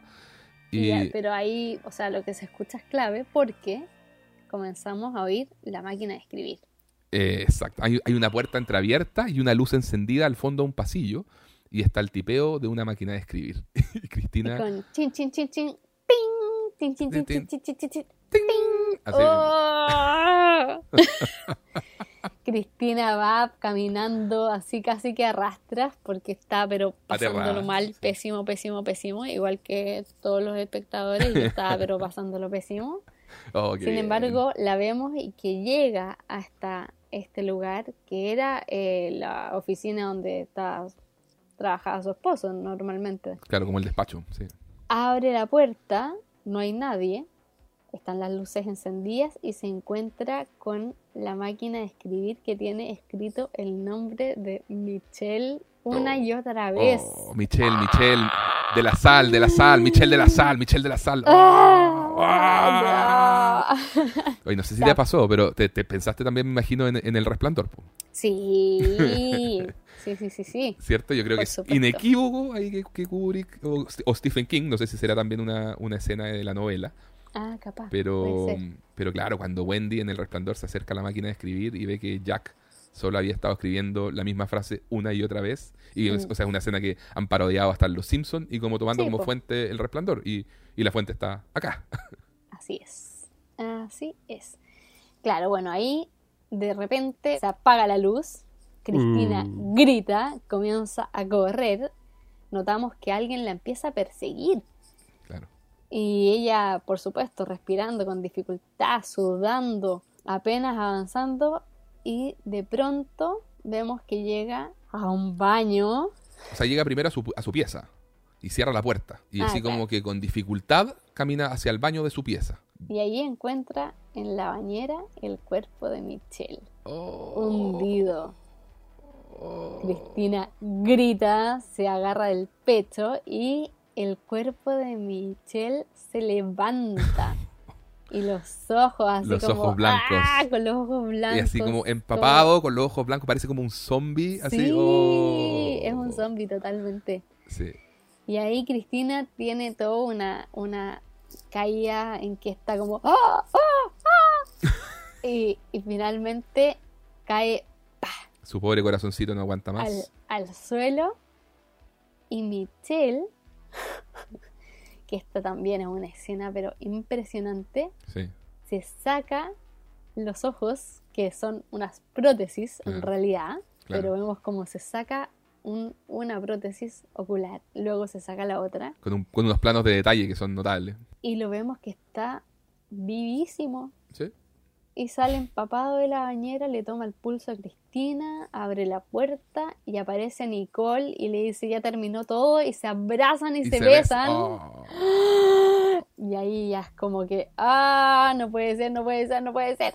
Oye, Y Michelle, yo leía que, o sea, veía también en este, en este especial que el actor Paul Maurice estuvo dos días completos empapado en la bañera. Así como que el agua decía, eh, confesó, dijo, no, mira, Clusot hizo que el agua por lo menos estuviera tibia. Y me dejaba salir, decía, cada 20 minutos para que yo me tomara un whisky y entrara con eso en calor. y volviera a la- a meterme al agua. Y decía, bueno, la verdad estuve intermitentemente empapado, pero placenteramente embriagado. Esa onda. Ay, bueno, la cosa es que ahí estos par de amantes, que finalmente eran los más diabólicos, Oh, se abrazan y ya festejan de que van a poder estar juntos y que esta desgraciada ya por fin se murió y que, claro. que más lo que decía que tenía el corazón débil y no se moría nunca. y están en eso Y que van a ser ricos, o sea, que Y solo que- por vender el internado van a ganar una cantidad de plata estúpida y así que eso. Pero llega a Wallace la fiesta el inspector y le dice, no, van a tener 15 a 20 años dependiendo del juez, Claro. pero Chan, chan, chan. no, no iban a salirse con la suya. Así que ahí corte, Sí. después vemos... Cosa que también me llama la atención de los años 50, esas cosas como que no, no te dan, ¿cachai? Así como un clímax de, oh, llegó el policía y se enfrenta al policía con los villanos y no sé qué, y hay un forcejeo. No, acá No, pana. a- aparece el, el inspector y básicamente les dice, ajá, los pillé. Game over. Game over, se les acabó la fiesta, listo. También leía por ahí que toda esa escena final tenía como la tradición de, de grandes directores como Todd Browning, que es el director de Drácula o Freaks, o Jack Stornor, que es el director de Cat People o Night of the Demon. eh, o sea, en el fondo, como decíamos, pues, en el sentido del, uso del, contraste, la luz y sombra, y bueno, el, expresionismo alemán que decía que decía ahí tú. Entonces, eh, claro, con mucha atención a, a como a, a- los detalles. Por, si- toda esa escena tiene como mucha... un- un- uno va viendo como... el- la, por ejemplo, a mí me encanta una toma en que uno ve como a, a pie juntito, en el camisón, correr por el pasillo a, a Cristina. Entonces, eh, como que tiene todos esos detalles, el zapato, los, los pies que, va, que se abre una puerta, uno ve solamente los pies de alguien entrando y la proyección de la sombra, Sí, uno ve como, no sé, todo ese tipo de cosas. pues. Entonces, sí, es ese nivel de detalle y de Claro. lo bien que está filmado todo. Sí. O sea, Claro. es una maravilla. Y uno entiende ya después sumando un poco las cosas, es que y al final todo eso que estábamos viendo era a Nicole y a Michelle juntos armándole todo este tema a Cristina para asustarla, porque claramente la persona que estaba tipeando era Nicole. po. Y, mie- y mientras hacía esto y, y Cristina eh, va a esa habitación, en, en ese intertanto, es donde Michelle se tiene que haber ido al baño de Cristina y tiene que haber puesto el agua y se tiene que haber metido a la, a la, a la, a la bañera y todo, y todo lo que vimos después. Entonces uno ya empieza como espectador a hacer esas asociaciones sin que la película Mm. te las diga, pero uno, uno las hace pues, ya, posteriormente, digamos. Bueno, pero esa no es la escena final de la película, porque No, no, no. en la sí, escena sí, final. Sí, claro. ah, vemos que eh, Monet, que era el mismo niño que había dicho que había visto al director, rompe un vidrio con su onda. Y lo retan y le dicen, ¡ay, pero qué estás haciendo! ¿De dónde sacaste la onda? Y él responde que se la había dado la directora y que le había dicho que se fuera a divertir. Claro. Como, toma, esto es tuyo, ve a divertirte. Por supuesto que lo retan y le dicen que no, que no es posible, que la directora falleció, que se la llevaron ya, que se llevaron el cuerpo. Y él le dice, pero si yo sé lo que vi, yo sé lo que vi, yo la vi a ella. Y por supuesto que lo vuelven a castigar en, en medio de todo un cierre, porque ya sabemos que están cerrando el internado, que están mandando a todos los niños para la casa. Pero él dice e insiste que él sabe lo que vio. Oh, Y ahí vamos viendo cómo se va cerrando todo esto poco a poco y vamos a un fundillo negro que termina la película. Sí, una, una iris shot le llaman esa toma de iris. En que son como los de, la de los dibujos animados, en que ese círculo negro va cerrándose de a poco hasta fundirse eh, a negro por completo. Y ahí es donde sale el texto que decía la Connie, pues ese, no sean diabólicos, no le arruinen la película a sus amigos, no le cuenten lo que vieron, gracias en nombre de ellos. Me encanta. Y- Pero bueno, ahí termina la peli. Aplausos. Aplausos. Mansa película. Mansa película. Aplausos. Increíble. Y, y esa implicancia final del fantasma de, de ¿cómo se llama? De Cristina es, es hermoso. Sí, porque queda ese final abierto en que no sabemos si ella efectivamente fallece o no fallece, Claro, porque... si aparece su fantasma o aparece ella realmente. Claro, Porque veía por ahí, o sea, en este mismo programa que citamos, el Qué grande es el cine, que em, probablemente la actuación de la muerte de Cristina, que es muy exagerada, era intencionalmente exagerada, para de alguna manera decirnos o sugerirnos que no había sido una muerte real, sino que se había hecho la muerta. Claro, lo que pasa es que después igual el baile toma el pulso, entonces le tendría que haber tomado el pulso mal o alguna cosa así. Pero eso no es tan Eh. difícil, porque se lo, es como que le pone los dedos encima y se va, o sea, es como... Pero, o sea, eh, a ver, está- estás haciéndolo como un cineasta, no te vas a complicar más. eh, lo que te quiere comunicar esa escena es que le tomó el pulso y estaba muerto. O sea, yo personalmente me gusta mucho más quedarme con la idea del fantasma, lo encuentro mucho más eh, bonito y poético. Eh, puede, que, puede que haya vivido bajo esa... Sí, yo también me acuerdo haber leído por ahí esa, esa teoría o, o visto en ese, en ese programa. Me gusta menos esa idea, pero sí, dale, puede, puede quedar ahí a, a gusto del consumidor. Claro, digamos por eso, es un final abierto. Ah. Claro. Está abierto totalmente, o sea, pueden ser ambas cosas porque sí, ya le tomo el pulso, pero es como, no sé, casi como esa, la, la discusión de cuando vemos en Inception que está el, esta cosita girando como en la última escena y nos dicen, no, sí, al final se ve que se mueve un poquito. Como, "Ah, ay, por favor, o sea, como en verdad te dejaron el final abierto, o sea, como que no lo trates de cerrar independiente de lo que tú creas, o sea, está bien, uno puede creer lo que se le antoje. Yo creo que en estos casos los directores juegan con eso y te dan como la libertad así de, de lectura. Claro, sí. Oye, mm, no, pero qué, qué, qué pedazo de película. Este, este, yo creo que de todas las que hemos visto, esto es como, esta de partida es la más clásica, en un sentido como de clasicista de la palabra, de cómo está hecha y todo. Y, y sí, no, es una obra maestra, yo creo, eh, indiscutible. Eh, me encanta que sea como, por ahí, eh, un comentario que, que me gustó mucho, era, decían, bueno, al, al final es, es igual una historia como, como hablábamos al principio en la introducción del programa, decíamos, eh, lo, que- lo que veían las audiencias en ese entonces era como la clásica historia de dos amantes que quieren matar al esposo o a la esposa de uno de ellos. Y lo que hace tan inteligentemente Diabolik es que al final del día te está contando eso mismo, esa misma historia, solo que te, ex- te escondió esa historia. Te la esconde. Tú- tú, a, tra- a través de la construcción del guion llegas a la conclusión de que te estaban contando finalmente esa historia de que los dos amantes que quieren matar a, a la esposa de, de- de uno de ellos. Entonces, Sí, es- y juega con esto del falso culpable. eh, exacto, o sea, acá te- tienes esta idea de dos que conspiran para matar a uno, pero no son los dos que tú crees que son. Claro, es eso. Así que, sí, totalmente. oye, y los que, temas, los temas, Connie, así como, no sé, pues todo esto de la, de la mujer engañada, abusada emocional, física, sexualmente, y que va contra sus creencias religiosas y morales, no, no sé, pues ahí, ¿cómo te pareció que estaba todo tratado? Eh, me sorprendió como la crudeza con que lo muestran, pero es algo que no es como algo que me llame particularmente la atención porque siento que eh, ha estado presente durante muchas décadas en, en la historia del cine y en películas así muy icónicas. Mm. De hecho, me hizo recordar eh, una película de Buñuel eh, que se llama Ella, me parece. O... Ah, Bella de, Bella de Día. No, no, no, no, no, no. Ah. A ver. Oye, entre paréntesis con este... Él. Él, ah, ya. Se llama Él. Es una película del 53, de hecho. Y es eh, súper heavy porque te muestran también un, un marido que es eh, celópata y que es súper abusador. Y es eh, heavy como el nivel de violencia contra la mujer.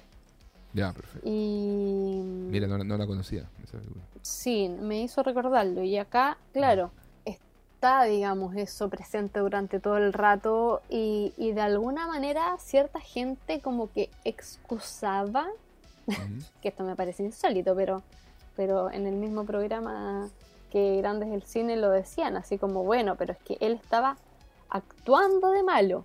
Y la trataba mal como intencionalmente como para que ella quisiera matarlo Claro. y sin embargo, o sea, me parece de una violencia Brutal, pues, injustific- sí. Sí, no. injustificable. Sí, o no, sea, yo como que, no, no estoy de acuerdo con esa lectura tampoco. no, o sea, este, que olvídalo. Sí. ¿De qué estáis hablando? ¿Cachai? O sea, e- es, abuso, es manipulación, es violencia física, psicológica, sexual. Nada, no, no, no tiene pero nada que lo justifique. Y lo heavy es que haya un personaje femenino que conspira en favor de este villano que, que era su amante. Claro. O sea, eso me parece como eh, muy heavy, sobre todo considerando que eh, entendemos también que había una relación entre ellas, que también tiene que haber sido de mucha manipulación. Nada, me impresionó porque siento que mm, son esos elementos que son trabajados de manera tan profunda que se mantienen súper vigentes, permanecen en el tiempo y hacen que películas como esta, que es del año 55, que es un clásico absoluto, uno igual las pueda sentir eh, frescas Eso, y, vigentes, claro. Y, vigente, o sea, la temática sigue siendo súper vigente, entonces es, notable. Fíjate que a mí una cosa que me encantó dándole ahora en esta segunda vuelta, como te decía, era ir buscando las pistas visuales de cómo estaba construido eh, el guion y te iban anunciando a lo que a lo que iba. Y también, así como pistas visuales, no solamente me refiero por, por cosas más evidentes del guion, sino también como, como, como cuando un cuadro, la composición de un plano, digamos, eso, eh, te, te, decía, te comunicaba algo que estaba como ahí oculto. Por ejemplo, hay muchos planos en que te aparecen como juntos eh, Michelle y Nicole. Por ejemplo, en la escena hay uno muy bonito, que de hecho lo, analizaban también en, ese programa de que, de que grande es el cine, en que están como de fondo en, una mesa, en la, en, la, escena de la cena, están, quedan sentados eh, Michelle y Nicole, y aparte, en otra mesa y sin la luz, eh, como que la luz cae en la mesa donde están Michelle y Nicole, y en otra parte está llorando eh, Cristina. Mm. y, como, y, escenas como esas hay varias en que te muestran como a través de la composición te dicen estos dos son los que ojo estos dos son los que están alineados estos dos son los que están claro, exacto. Y como que te puedes a, captar esos detalles y es como oh qué, qué bacán ¿cachai? Y, y otro, una frase que me gustó mucho de un crítico que decía que Diabolik tenía dos personajes, una piscina y una bañera. Como que les grabaron en la, en, la, en, la, en, las audiencias y en la crítica de la época eso, pues, todo lo que hablamos, el simbolismo del agua constantemente y, eh, y, generar terror a, través de este, bueno, un baño obviamente y qué sé yo. Así que... Y hay otra pista que me, que me di cuenta ahora viendo la película, era que en un momento es el, es el conserje, el, portero o el conserje del internado el que menciona que Michelle era un excelente nadador. Y el, porque claro, uno dice, bueno, pero este, este, gallo, ¿cómo aguantó tanto rato debajo del agua y todo? Y no, pues ya está. El tipo lo dice, ¿no? Que, eh, Así como el director era un excelente nadador, y lo describe haciendo como un gesto de que, era, de que el tipo era, un pez, básicamente. Y hace un gesto así como de pescado mm. con la cara. Entonces dice, ah, perfecto, ya, ok, ya. o sea, hasta me están diciendo que el tipo tenía buena resistencia a, aguantar la respiración debajo del agua. Ya, perfecto. Claro, yo en ese momento como que sentí que podía ser algo que pusiera en evidencia de que no se había ahogado. Pero finalmente eh, va a otro punto, que es el que tú mencionas. Claro, claro, exactamente. Así que, bueno, todavía estamos esperando Diabolic 2, Back from the Grave. Cristina de vuelta de la tumba. No, no sé. Pero yo creo que esta película tiene que haber sido una especie como de, de El sexto sentido, pero de su época. oh, en todo caso, puede ser, sí. Oye, ¿algún datito de, trivia, Connie, que quieras compartir? O algo, Mira, es que de todas las cosas que estuvimos viendo y todo, eh, a mí me encanta que hay una anécdota que mencionan en la Life Magazine que dicen que hubo una mujer en Nueva York que se desmayó en el cine, en la escena del baño, y que la asistieron en el hall. Cuando volvió en sí, pidió por favor volver a la sala porque no se quería perder el final. bueno, yo creo que yo creo que la pobre tuvo que entrar de nuevo en la película porque son van muy pegadas esas escenas, el final con el, el clímax con el final. Pero notable. me parece notable que, que hayan quedado como esas anécdotas que uno no sabe hasta qué punto son reales o no, si son como cosas publicitarias, pero, pero me encanta cuando se, se mencionan. Claro. Hoy decían que, que Clusot había sido súper, súper riguroso, no quería que nadie leyera el guion ni supiera el, para... Eh, o sea, nadie tenía acceso a, leer el final del, del, guion. Y le había dado acceso a Simón Signoret, porque bueno, que se dio su condición de actriz protagonista y todo. Y después se arrepentía y le decía, jamás debí dejarte leer el final del guion porque él era súper exigente con, sus actores y todo, entonces sentía que la actuación de ella revelaba demasiado respecto al, final, de que, de que, ella también estaba como eh, aliada en esto, entonces la quería como ver como más asustada respecto a lo que estuviera pasando y todo eso, pero yo, mm. yo encuentro que igual el resultado final es, es, notable, sí. Sí, lo hace maravilloso porque siento que también le da ese, ese carácter eh, de la que la lleva en la pareja. Claro. Ese carácter fuerte y decidido y totalmente eh, crudo. Me parece que, está súper bien. Sí, pues. yo estoy de acuerdo. Y, entre las diferencias de- entre la novela y, el, y la película, en la novela, fíjate que el marido y la amante conspiran para asesinar a la esposa de él.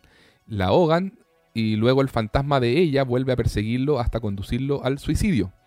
En ese momento se revela que no hay fantasma, sino que la esposa y la amante eran en verdad pareja entre ellas y conspiraron para eliminar al hombre de la ecuación. Y nadie, nadie las arresta al final. Entonces, eh, es otro tipo de final, es otra onda. Y yo me pregunto si la película, si, el- si ese remake del 96 intentó hacer algo similar cuando tú comentabas esto de que, de que ellas ser. eran pareja. ¿cachai? Que quizás, quizás es un poco más fiel a la, a la novela en ese sentido. No lo sé, no lo sé. Eh, y bueno, obviamente hay muchos paralelismos con entre Diabolik y Psicosis. De partida, eh, ambas películas usaron una frase de Agatha Christie para publicitar la película en que decía, no reveles el final, es el único que tenemos. Qué buena. Sí. Sí, pues ya hay varias cosas en común, porque los asesinatos son en el baño. O sea, la casa de Norman Bates y el internado, en el hecho de que en, en ambas películas muere una protagonista femenina con la cual la audiencia simpatiza. Mm, eh, la- el momento de la revelación del asesino es, es- es fuerte, es impactante eh, eh, y Sí. todo eso. Así que no, sí hay mucho pa- paralelismo ahí eh, entre ambas. Y, y decían así como un- un- otra de las frases que había. Eh, era, era tipo, si crees que la escena de la bañera en Diabolik daba miedo, espera ver la de la ducha en Psicosis. Mira, sí está, pero picadísimo. Don Alfredo. No me queda, pero ni una duda. Eh, sí, no queda ni una. Es verdad, es verdad. Oye, ya pues yo creo que, que estamos. No sé tú si tú quieres Sí, eh, vamos cerrando. No, no, para nada. Eh, me encantó. eh, creo que le doy tres gritos también. Tres gritos, me parece perfecto. Sí. Que ojo, Mira, que, la gente entienda que el grito no quiere decir la calidad de la película. ¿ah? O sea, Ah, eh, por supuesto, no, es que tanto te asustó. eso es, pues, claro. Es una película, ¿qué tanto de miedo es la película? Y es una película que tiene una gran escena de terror. El- Igual está como entre dos y, y tres, pero más tiradita para el tres. Ya, perfecto. O sea, mira, o sea, igual te asustaste.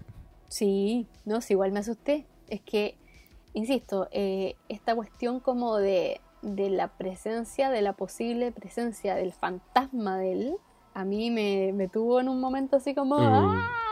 Como- no. No, y, y- yo la primera vez que la vi también consideré súper tensa esa escena, la, la escena que describíamos como más gótica y, y- y la escena de la imagen de él saliendo de la bañera tipo zombie con los ojos blancos, no se me olvidó nunca más. Sí, Y- así concuerdo. que tremenda, tremenda. Invitamos a toda la gente, todos nuestros espectadores que nos sigan en redes sociales. En Instagram estamos con arroba el concilio media, en, Twitter también, arroba el concilio media. En eh, Spotify nos pueden poner cinco estrellitas para visibilizar el podcast. Y con eso ya vamos finalizando. Exacto. Y bueno, por ahora les mandamos un abrazo grande, les deseamos un excelente resto de semana. Y desde acá junto a Connie y nuestro baúl de mimbre para guardar chucherías y cadáveres, ups, les decimos, les decimos, junten miedo y compártanlo con nosotros. nosotros. hasta luego gente. Adiós.